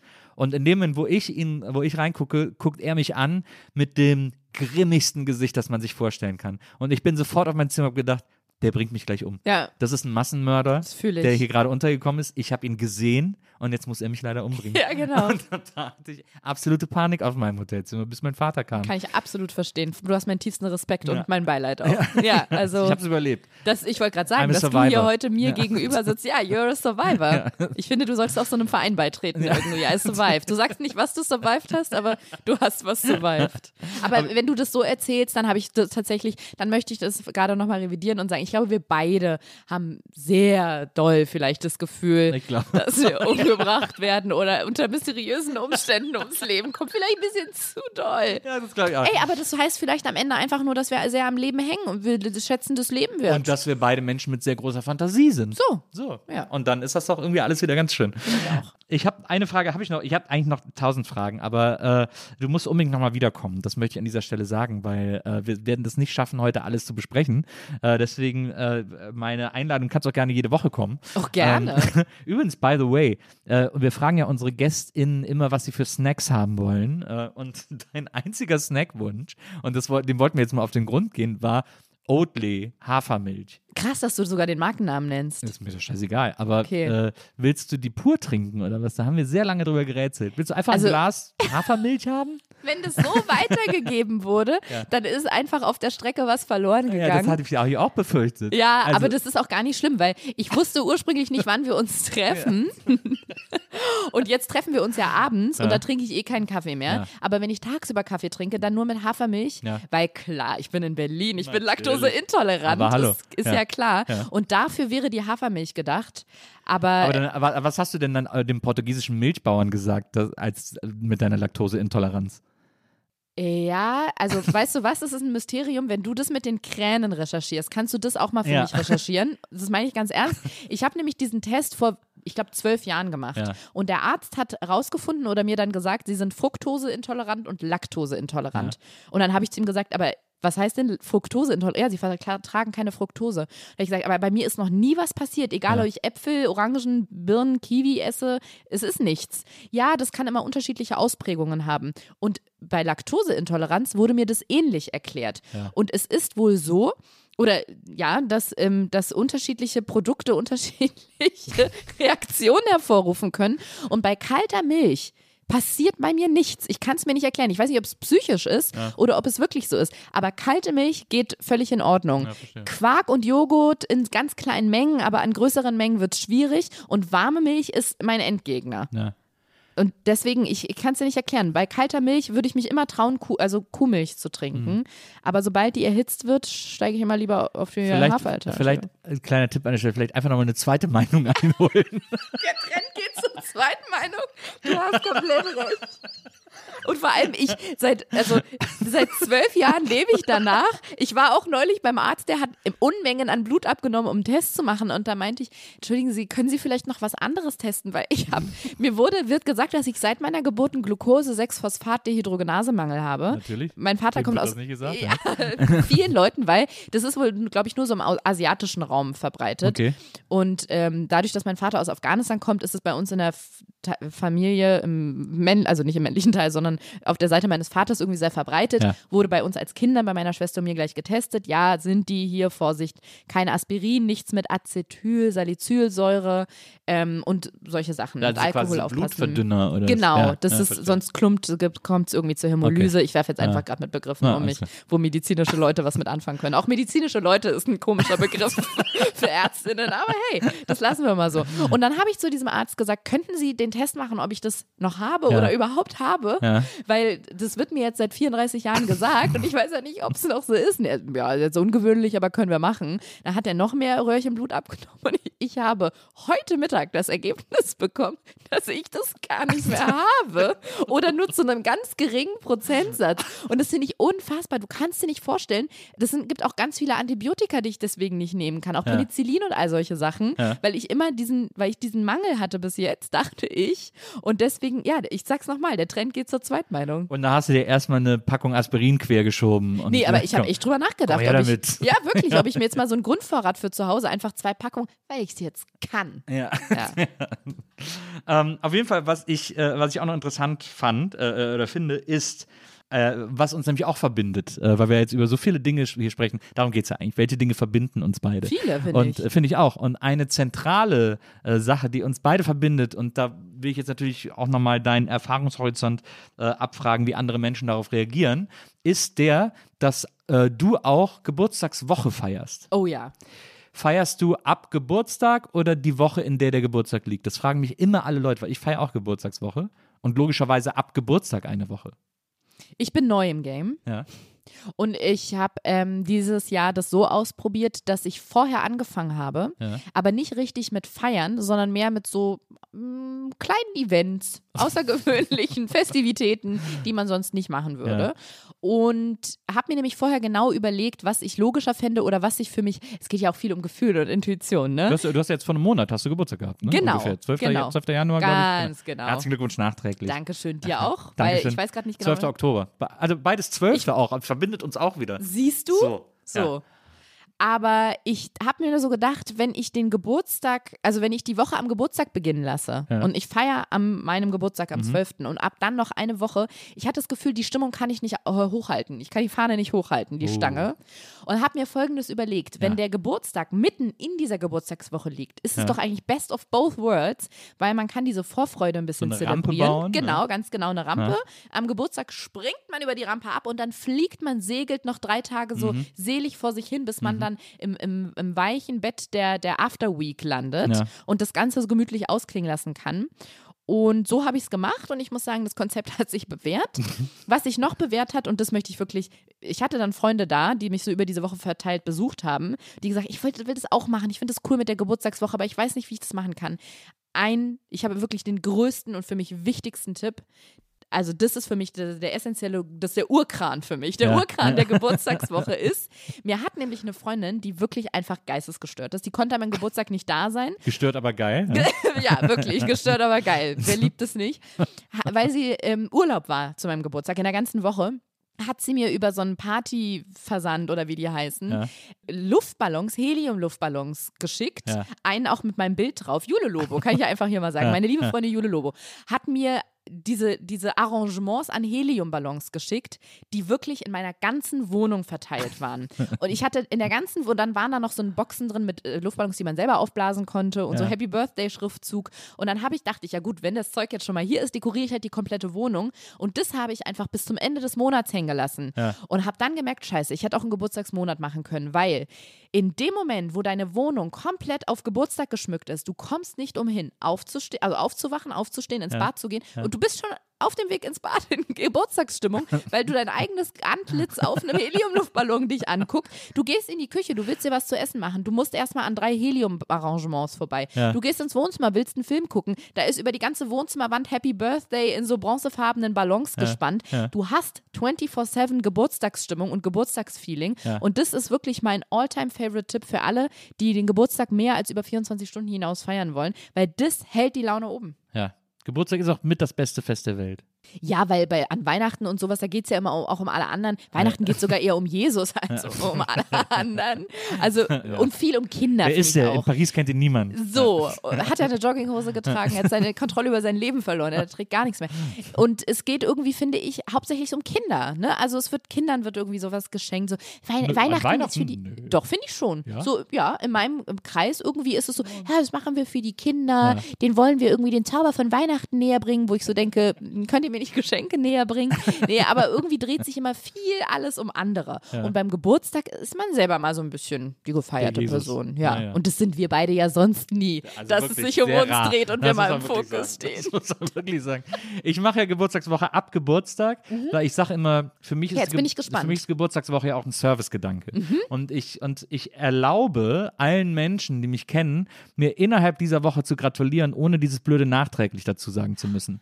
Sie können Ah. mir einfach eine Woche lang gratulieren. Können mir natürlich auch eine Woche lang Geschenke schenken. Klar. Und äh, aber das ist halt so, ein- das ist so ein Servicegedanke von mir für die Menschen da draußen, dass sie einfach sich auch nicht schlecht fühlen müssen, dass sie einfach diese sieben Tage Zeit haben, äh, mich und meine Geburt äh, angemessen zu zelebrieren. Und ich kann dir sagen, meine FreundInnen haben diesen Service von dir genutzt, ohne mit dir dafür in Kontakt getreten Ja. zu sein.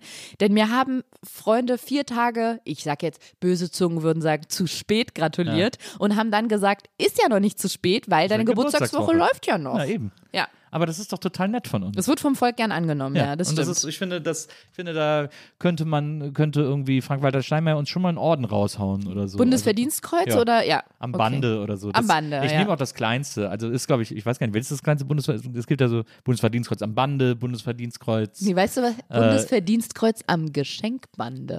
Oh. So, Oh. zur Schleife gebunden. Na, das ist stimmt. nämlich die Sehr höchste. Art der. Auszeichnung. Das, äh, das holen wir uns. Das Ja. ist uns sicher. Ähm, liebe Ariana, ich danke dir erstmal tausendfach, dass du Zeit freigeräumt hast, um heute zu mir zu kommen und, äh, und irgendwie auch diesen, den Weg zu mir überlebt hast. ähm, nachdem ich zweimal aus dieser, fast umgebracht aus dieser brenzligen sollte. Situation äh, äh, lebend entkommen bist, um äh, heute hier bei mir zu sitzen und über all diese Dinge zu sprechen. Und es ist wirklich, es ist keine hohle Phrase, die ich da, die ich da gesagt habe. Ich möchte das auch gern an dieser äh, Stelle nochmal wiederholen. Komm bitte unbedingt ganz bald wieder, damit wir noch viel mehr äh, quatschen können, weil es war für mich wirklich eine wahnsinnige Freude, heute mit dir dieses Gedanken-Ping-Pong zu spielen, möchte ich sagen. Ja, vielen Dank für die Einladung. Nachdem ich so vielen Folgen dir und deinen GästInnen gelauscht habe, Hast war du? es in der, na, also wirklich das Tollste an der Einladung war eigentlich, dass ich so auf deinen Podcast gestoßen bin. Ja. Es ist natürlich ein weltberühmter Podcast. Absolut, Aber natürlich. ich bin, muss ich zugeben, so intensiv doch erst durch die, die, deine Einladung drauf Ja, gestoßen. ja. Und es, es begleitet mich wirklich seitdem bei so, es ist dieses typische, wobei hört man Podcast? Bei allem, beim Autofahren, beim Geschirrspülen, beim Bett neu beziehen. Natürlich. Und deswegen weiß ich aber leider auch, weil ich sehr viele Folgen mittlerweile gehört habe Ja. und es wirklich jedes Mal mich auf eine ganz tolle Art und Weise unterhält, Ja. dass du das schon zu einigen Gästen gesagt Das hast, dass sie öfter Das stimmt. wiederkommen Ich sollen. möchte das auch. Ich, und, aber es ist aber, es, es hat aber ein, äh, es, es stimmt aber tatsächlich, weil äh, es, ich kenne das von amerikanischen Podcasts. Äh, zum Beispiel einen äh, Podcast, den Maria sehr gerne hört, äh, Pete Holmes, You Made It Weird. Ist auch so ein Gesprächspodcast, wo er sich immer mit Freunden trifft. Und da ist das durchaus normal, dass Gäste öfter wiederkommen. Und ich will das auch mal normalisieren. Es ist doch auch interessant, sich nach einem Jahr irgendwie nochmal zusammenzusetzen und irgendwie über alles zu quatschen, äh, was in der Zwischenzeit passiert und so. Also deswegen, ich meine das wirklich total ernst, wenn ich das Okay. sage. Und ich meine, das ist auch eine wirklich ganz ernst gemeinte Einladung, ähm, weil ich glaube, wenn wir hier in einem, in einem Jahr oder so wieder zusammensitzen oder an deinem in deiner Geburtstagswoche, in deiner nächsten Geburtstagswoche hier zusammensitzen, dass wir uns äh, ganz viel Neues zu erzählen haben. Du, dann, äh, dann nehme ich das an und freue mich da sehr drauf. Wir haben das ja jetzt hier on Tape. Ich werde sonst die äh, Anwaltskanzlei Christian Scherz Da bitte ich drum. ja. für die Einhaltung dieses, dieser Einladung drauf ansetzen. Nee, aber ich fand es auch wahnsinnig schön. Ich könnte auch Stunden weiter hier mit dir sitzen. Ach, das ist schön. Ich freue mich. Lieber Wenzel, danke, dass du heute unser Producer warst. Sehr gerne. Wollt ihr euch die Hand drauf geben, dass ihr euch wieder seht? Oder? Das ist die Frage. Geht Jetzt- es so? jetzt- ich würde den Vertrag mit dir eingehen, aber ich weiß nicht, ob du Verträge so. du Damit der Verträge so rechtsgültig abschließt. geschlossen ja. ist, müssen wir das machen, ne? Ja, ich schmier auch nochmal meine. Du kannst, du kannst natürlich auch nach wie vor deinen dein, deinen Finger auf meine Zunge legen oder was du da halt eben äh, Nee, weißt du, was hast. auch manchmal das Problem ist? Kennst du das nicht, dass in so Situationen, wo man ein bisschen angespannt ist, wie zum Beispiel jetzt, ich sag's einfach, auch einmal einfach mal Mensch sein. Ich mach Ja. dich mal ein bisschen, auch die. Hörer, Mach mal- mach mal ich mal ein bisschen Mach greifbarer, Ja. Mache ich mich ein bisschen greifbarer für euch, Ja. damit ihr auch mal, Ariana ist auch nur ein Mensch. Ja, Das damit du, ist- auch, damit du auch dreidimensional wirst. Ja, dreidimensional schon, aber dann merkt ich bin auch eine Frau aus der Mitte der Gesellschaft und jetzt nicht, gehöre nicht zu den oberen 10.000. Wenn ich angespannt bin, dann hat man manchmal so eine, die Hand ist dann nicht mehr so ganz trocken. So ein Film. So ein Film. Und das finde ich dann total unangenehm, auch für mein Gegenüber. Dass ich so denke, jetzt reiche ich dir irgendwie so hier meine, meine, meine so eine nasse Flosse, Also- wie so ein Aal also das vom das Hamburger Fischmarkt. deine eigene auch, Hand. Auch. Aber komm, wir geben uns jetzt die Hand. Hand. Vertraglich. Ja, schön. Du, hast, du hast warme Hände. Du fühlst dich an wie so ein kuscheliger Golden Retriever Ich bin, als immer sehr, ich bin immer sehr warm. Ich friere auch sehr selten. aber auch angenehm. Du hast eine sehr angenehme Hand. das ist eine gute Schüttelhand. Ich finde, du hast auch eine sehr gute Das Hand. klang Ich irgendwie- find, und ich finde es, und ich finde, es ist ein, es ist ein Jammer für die Menschheit, dass du beschlossen hast, deine Hand ihr größtenteils jetzt vorzuenthalten. Ist die Pandemie auch dran schuld. Ja. Und wer an der schuld ist, Aber die das endet ja auch wir. irgendwann wieder. Ja, ja, ja. Ja. Das klingt übrigens, ich wollte es noch mal ganz kurz sagen, ich habe es jetzt ein paar Mal hier so ironisch, ich habe jetzt von Till auch gelernt, das hat er zu mir gesagt, nicht alle Menschen verstehen Ironie. Ich möchte an der Stelle vielleicht doch noch mal, bevor ich so schlimme Troll-Nachrichten bekomme, sagen, dass ich nicht glaube, dass jemand die Pandemie inszeniert hat. Ich bin so. geimpft, geboostert, Ja. ist alles Ja. gut. Diese verschwörungsmäßigen Sachen, die hier immer wieder bei mir durchscheinen, ist alles, weil ich mich in der Ironie verliere. Na, da wollte ich eigentlich auch, äh, äh, ist, ist, ist egal, äh, ich nehme meine, ich nehme meine Verabschiedung nochmal zurück, denn äh, da wollte ich eigentlich auch noch kurz mit dir drüber sprechen, weil das finde ich nämlich sehr bemerkenswert. Du bist ja eine äh, Frau, die in der Öffentlichkeit steht und sehr für einen gewissen Humor äh, steht und, und eben auch für so eine Ironie, wie du sie jetzt irgendwie genannt hast und so und und das irgendwie gerne etablierst. Aber wenn dich ein Thema wirklich ähm, packt und ein Thema dir wichtig ist, dann bist du ja auch nicht so doof, irgendwie da dann so ein, also du hast jetzt zum Beispiel zuletzt so ein Video gemacht, so ein einstündiges Video, wo du einfach äh, Pflegekräfte aus ihrem Alltag erzählen lässt, äh, die sich alle irgendwie selber mit dem Handy gefilmt haben und so. Und also aber auch so völlig eigeninitiativ. Das fand ich so beeindruckend, dass du dann da so eine, so eine Energie entwickelst und so, eine, und so einen Willen entwickelst, ähm, da dem einfach etwas entgegenzusetzen. Und das ist ein Video, das geht eine Stunde lang mit verschiedensten äh, Leuten, die irgendwie aus ihrem Alltag erzählen und wie stressig das durch Corona auch geworden ist. Ähm, und das fand ich schon, das finde ich sehr, sehr beeindruckend, dass du das so from the scratch irgendwie machst. Ja, die haben ja vor allem, danach hatte ich gesucht, ähm, die haben ja vor allem davon erzählt, wie Corona halt auf Intensivstationen oder Krankenhausstationen aussieht, was die für Erfahrungen machen. Ist es wirklich so, wie Corona-Kritiker behaupten, dass es nur alte Leute und vorbelastete, vorerkrankte Menschen trifft? Oder kann es doch auch die 24-jährige Athletin und den, den, ähm, den 20-jährigen Sportler treffen, der überhaupt nicht vorerkrankt ist? Ähm, und dieses Wissen vielleicht ich ein bisschen so in die Welt tragen wollte für Menschen, die der Meinung sind, dass die, wir die Impfung nicht brauchen. Und warum ich das mache, ist, ich, ich bin manchmal zwiegespalten diesem Satz gegenüber, mit großer Reichweite kommt große Verantwortung. Aber was ich zumindest sagen würde, ist, dass man, wenn man eine gewisse Reichweite hat, halt viele Menschen erreicht und die sicherlich auch beeinflussen kann. Ich kriege oft Nachrichten, die ich wirklich so eine Mischung aus nett und herzerwärmend finde, wo dann junge Menschen mir sagen, dass sie durch mich und meine Geschichten, die ich erzähle oder meinen eigenen Werdegang, sich getraut haben, in einen Beruf zu gehen, vor dem sie ganz doll Angst hatten, weil ihnen alle davon abgeraten haben, aber sie haben das gemacht und sind da jetzt angekommen und dass sie mich irgendwie schon seit Jahren verfolgen und so ein bisschen mein Weg und sie auch selber daran gewachsen sind.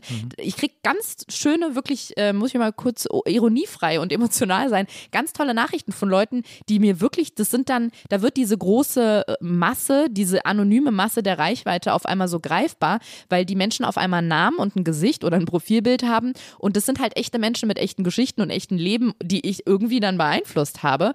Und das macht mir dann immer wieder oder zeigt mir immer wieder auf, man kann irgendwie was bewegen. Man kann nie sagen, wie viel und wie viele Menschen ähm, und was man ihnen jetzt aufzeigen und sie umstimmen kann.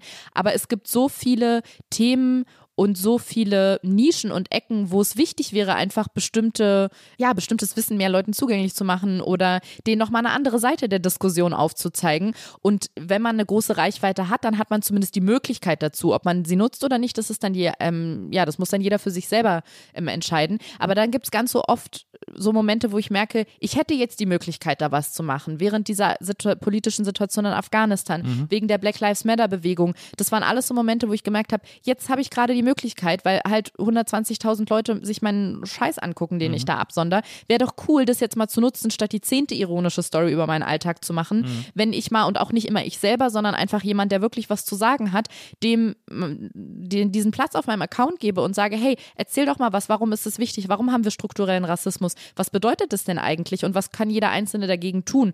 Und dass ich in dem Augenblick denke, das, das ist wichtig. Und ich habe einfach so einen inneren Drang, auch wichtige Themen zu beleuchten und nicht immer nur Quatsch und Scheiß zu machen. Und das ist nicht immer so. Und ich glaube, den Hauptteil der Zeit ist es eher Quatsch und Scheiß bei mir. Aber in diesen einzelnen lichten Momenten, die ich dann habe, finde ich halt auch sowas wahnsinnig wichtig und denke mir dann, warum soll ich den Account nur nutzen oder diese, diese Menschen, die mir da zuhören und zugucken, um meine schlechten Pointen zu verbreiten. Ich kann doch auch mal versuchen, irgendwie ein Thema, was uns weiterbringt, ein bisschen zu platzieren. Mhm. Und das ist so der Ansporn, warum ich das mache und die Motivation dahinter. Ja, das finde ich ganz toll. Also es gibt ja auch zum Beispiel, ich habe diese, diese ähm, Story äh, beziehungsweise den Post gesehen äh, mit, ich hoffentlich sage ich es jetzt nicht falsch, aber ich glaube, es war ein Onkel von dir, der äh, beim afghanischen Fernsehen oder bei so einem afghanischen Privatsender irgendwie gearbeitet hat. Ja, der ist der Inhaber oder vom größten Inhaber von, afghanischen, genau, von Tolo TV. Genau, und da wurde dann auch, der dir dann auch so ein bisschen äh, die Situation in Afghanistan erklärt hat, als das jetzt alles wieder so zusammengebrochen ist und du das sozusagen weitergetragen hast. Äh, das fand ich auch sehr berührend und sehr, ähm, und ich finde das auch überhaupt nicht fehl am Platz. Also ich finde das auch total gut, dass du, ähm, dass du dir da nicht zu blöd blöd bist, weil ja viele Leute im Internet immer denken, ich muss jetzt dieser einem, dieser, diesem einen Bild entsprechen oder so oder dieser einen Rolle entsprechen und du irgendwie sagst, das ist, gehört genauso dazu und das ist mir wichtig und deswegen mache ich das jetzt einfach so. Das finde ich mega gut. Also es ist nicht so, dass ich nicht damit hader. Das ist dann oft in den Momenten das so, dass ich, ich denke, ja, ja, ja, springen jetzt die Leute ab, die hier sind für den Funny-Part. Ja. Und ganz extrem habe ich es in dieser, ähm, in dieser, ich sage immer Black Lives Matter-Bewegung, das ist ja nichts, was einfach endet, mhm. wie ein Abenteuer, sondern das ist ja eigentlich was, was uns leider sozusagen die ganze Zeit begleitet, aber auch deswegen gut, weil es immer wieder diskutiert wird mhm. und natürlich immer wieder als Thema präsent ist, was einfach wichtig ist. Und da war es am extremsten, also wenn ich diese ernsteren Themen, nenne ich sie mal, anspreche, da war es am extremsten, dass ich gemerkt habe, dass die Leute so krass abspringen ja. bei meinen Stories. Also ja. diese Absprungrate, die kann man ja sehen bei mhm. Instagram, wann mhm. verliert man Leute und wenn es sonst immer nur so 500 waren, von einer Story zur nächsten, waren es da auf einmal Tausende. Na, und man hat halt einfach gemerkt, die Leute sind irgendwie gerade ich will jetzt nicht sagen übersättigt, aber vielleicht sind sie in dem Moment bei der Arbeit und können jetzt nicht irgendwie über strukturellen Rassismus sich 25 Story-Slides von mir angucken. Ja. Mir haben, ich habe das auch thematisiert und mir haben dann auch viele geschrieben, hey, ich kann das total verstehen, das ist super wichtig. Ich muss zugeben, ich habe halt zwei kleine Kinder im Moment, die das fand ich irgendwie auch bewegend, dass die das Gefühl hatten, die müssten, mussten sich rechtfertigen mhm. und mir das schreiben. Mhm. Aber ich konnte es auch verstehen, die dann geschrieben haben, ich habe dann irgendwie, dann sehe ich einmal die Woche eine Nachrichtensendung darüber und versuche mich ja schon up to date zu halten, aber ich schaffe das auch energiemäßig einfach nicht, dann irgendwie noch auf jedem Instagram-Account oder bei dir dann 15 Slides mit super viel Text mir durchzulesen. Ja. Deswegen springe ich ab. Aber es ist echt krass, wie meine Rate dann runtergegangen ist. Es war einfach nur absurd. Mhm. Aber nicht, weil Instagram da jetzt irgendwas gewuschelt hat, sondern weil die Leute einfach abgesprungen ja. sind. Die waren dann nicht mehr offen dafür, konnten sich das nicht anhören. Und das habe ich schon immer im Hinterkopf, dass ich, dass ich weiß, wenn ich jetzt ein ernsteres Thema anspreche, ob es jetzt Impfung ist, Pandemie, struktureller Rassismus, die Situation in Afghanistan, da werden Leute abspringen, die darauf einfach keinen Bock haben. Mhm. Aber ja, dann denke ich mir in dem Moment, ja gut, wer jetzt deswegen abspringt, weil er sich denkt, das will ich mir angucken, da hast du auch nicht verdient, mein. If you if you don't stay when I post the, the hard shit, then ja. you don't and can enjoy my soft shit oder so ähnlich. Wow, das hat glaube ich niemand jemand so gesagt und wird auch niemand jemand so nochmal sagen. Aber ich glaube, ihr wisst und du weißt, was ich meine. Ja. Ja. ja, das finde ich auf jeden Fall, das finde ich sehr beeindruckend. Das hat mir äh, ganz, äh, es hat mir extrem gut gefallen. Ich finde das ganz äh, toll, dass du da so, dass, dass du eben einfach dich um die Dinge kümmerst, die dir wichtig sind. Das ist ja, das, das kostet ja auch Energie, so ein Video auch zu schneiden alleine und so, äh, wie mit diesen Pflegekräften. Ja. Ähm, aber das dann einfach trotzdem zu machen, fand ich echt richtig beeindruckend. Das fand ich mega gut wollte ich dir noch unbedingt sagen. Vielen Dank. Deswegen äh, habe ich es nochmal angeschnitten. Jetzt verabschiede ich mich aber. Äh, gehabt dich wohl äh, bis dahin. Pass auf dich auf. Ne? Du weißt, auf der Straße sind Leute unterwegs, die haben es dir auf dich abgesehen. Ähm, deswegen gut aufpassen. Bleib gesund und äh, vielen Dank an Wenzel. Habe ich jetzt heute schon mal gesagt. Ich sage es nochmal, weil ich ja jetzt nochmal offiziell abmoderiere. Äh, Wenzel, das habe ich gar nicht erwähnt. Du warst heute unser Producer. Korrekt. Vielen Dank dafür. Sehr gerne. Ich stehe immer mit meinem äh, Urkran-Fachwissen für euch bereit. Und du hast ja nicht nur mit Urkran-Fachwissen geglänzt und hier super produced, sondern das äh, ver ver verdient ja fast einen extra Applaus. Du hast hier heute auch zweimal gewischt. ja, bravo. Der Doppelwischer, der klassische Doppelwischer. Ja. Ich fühle mich gerade wie als man, wisst ihr noch, als man geklatscht hat für Pflegekräfte. Ja, das war ja. schön. Oh, Wo Boris ja. Becker da auf dem, auf dem Dach schwierig. in London steht und klatscht. Oh ja. Das weiß ich noch sehr gut. Also schön und schwierig zugleich. Wir klatschen für dich. Wir klatschen, Wir klatschen heute für dich. Danke, Wenzel. Vielen Dank, Ariana. Danke euch. Und danke fürs Zuhören, liebe ZuhörerInnen. Bis zum nächsten Mal hier bei der NBE. Macht's gut.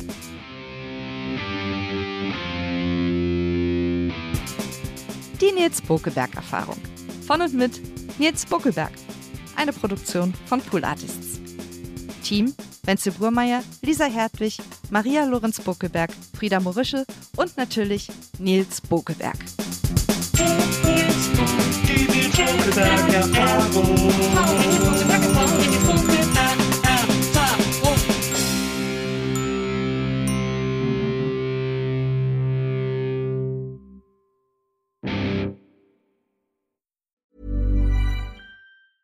Selling a little or a lot? Shopify helps you do your thing however you cha-ching. Shopify is the global commerce platform that helps you sell at every stage of your business. From the launch your online shop stage to the first real life store stage, all the way to the did we just hit a million orders stage. Shopify is there to help you grow. Shopify helps you turn browsers into buyers with the internet's best converting checkout. 36% better on average compared to other leading commerce platforms because businesses that grow grow with Shopify. Get a $1 per month trial period at shopify.com/work. shopify.com/work. Planning for your next trip? Elevate your travel style with Quince. Quince has all the jet-setting essentials you'll want for your next getaway, like European linen, premium luggage options, buttery soft Italian leather bags, and so much more. And is all priced at 50 to 80% less than similar brands. Plus, Quince only works with factories that use safe and ethical manufacturing practices. Pack your bags with high-quality essentials you'll be wearing for vacations to come with Quince. Go to quince.com/pack for free shipping and 365-day returns.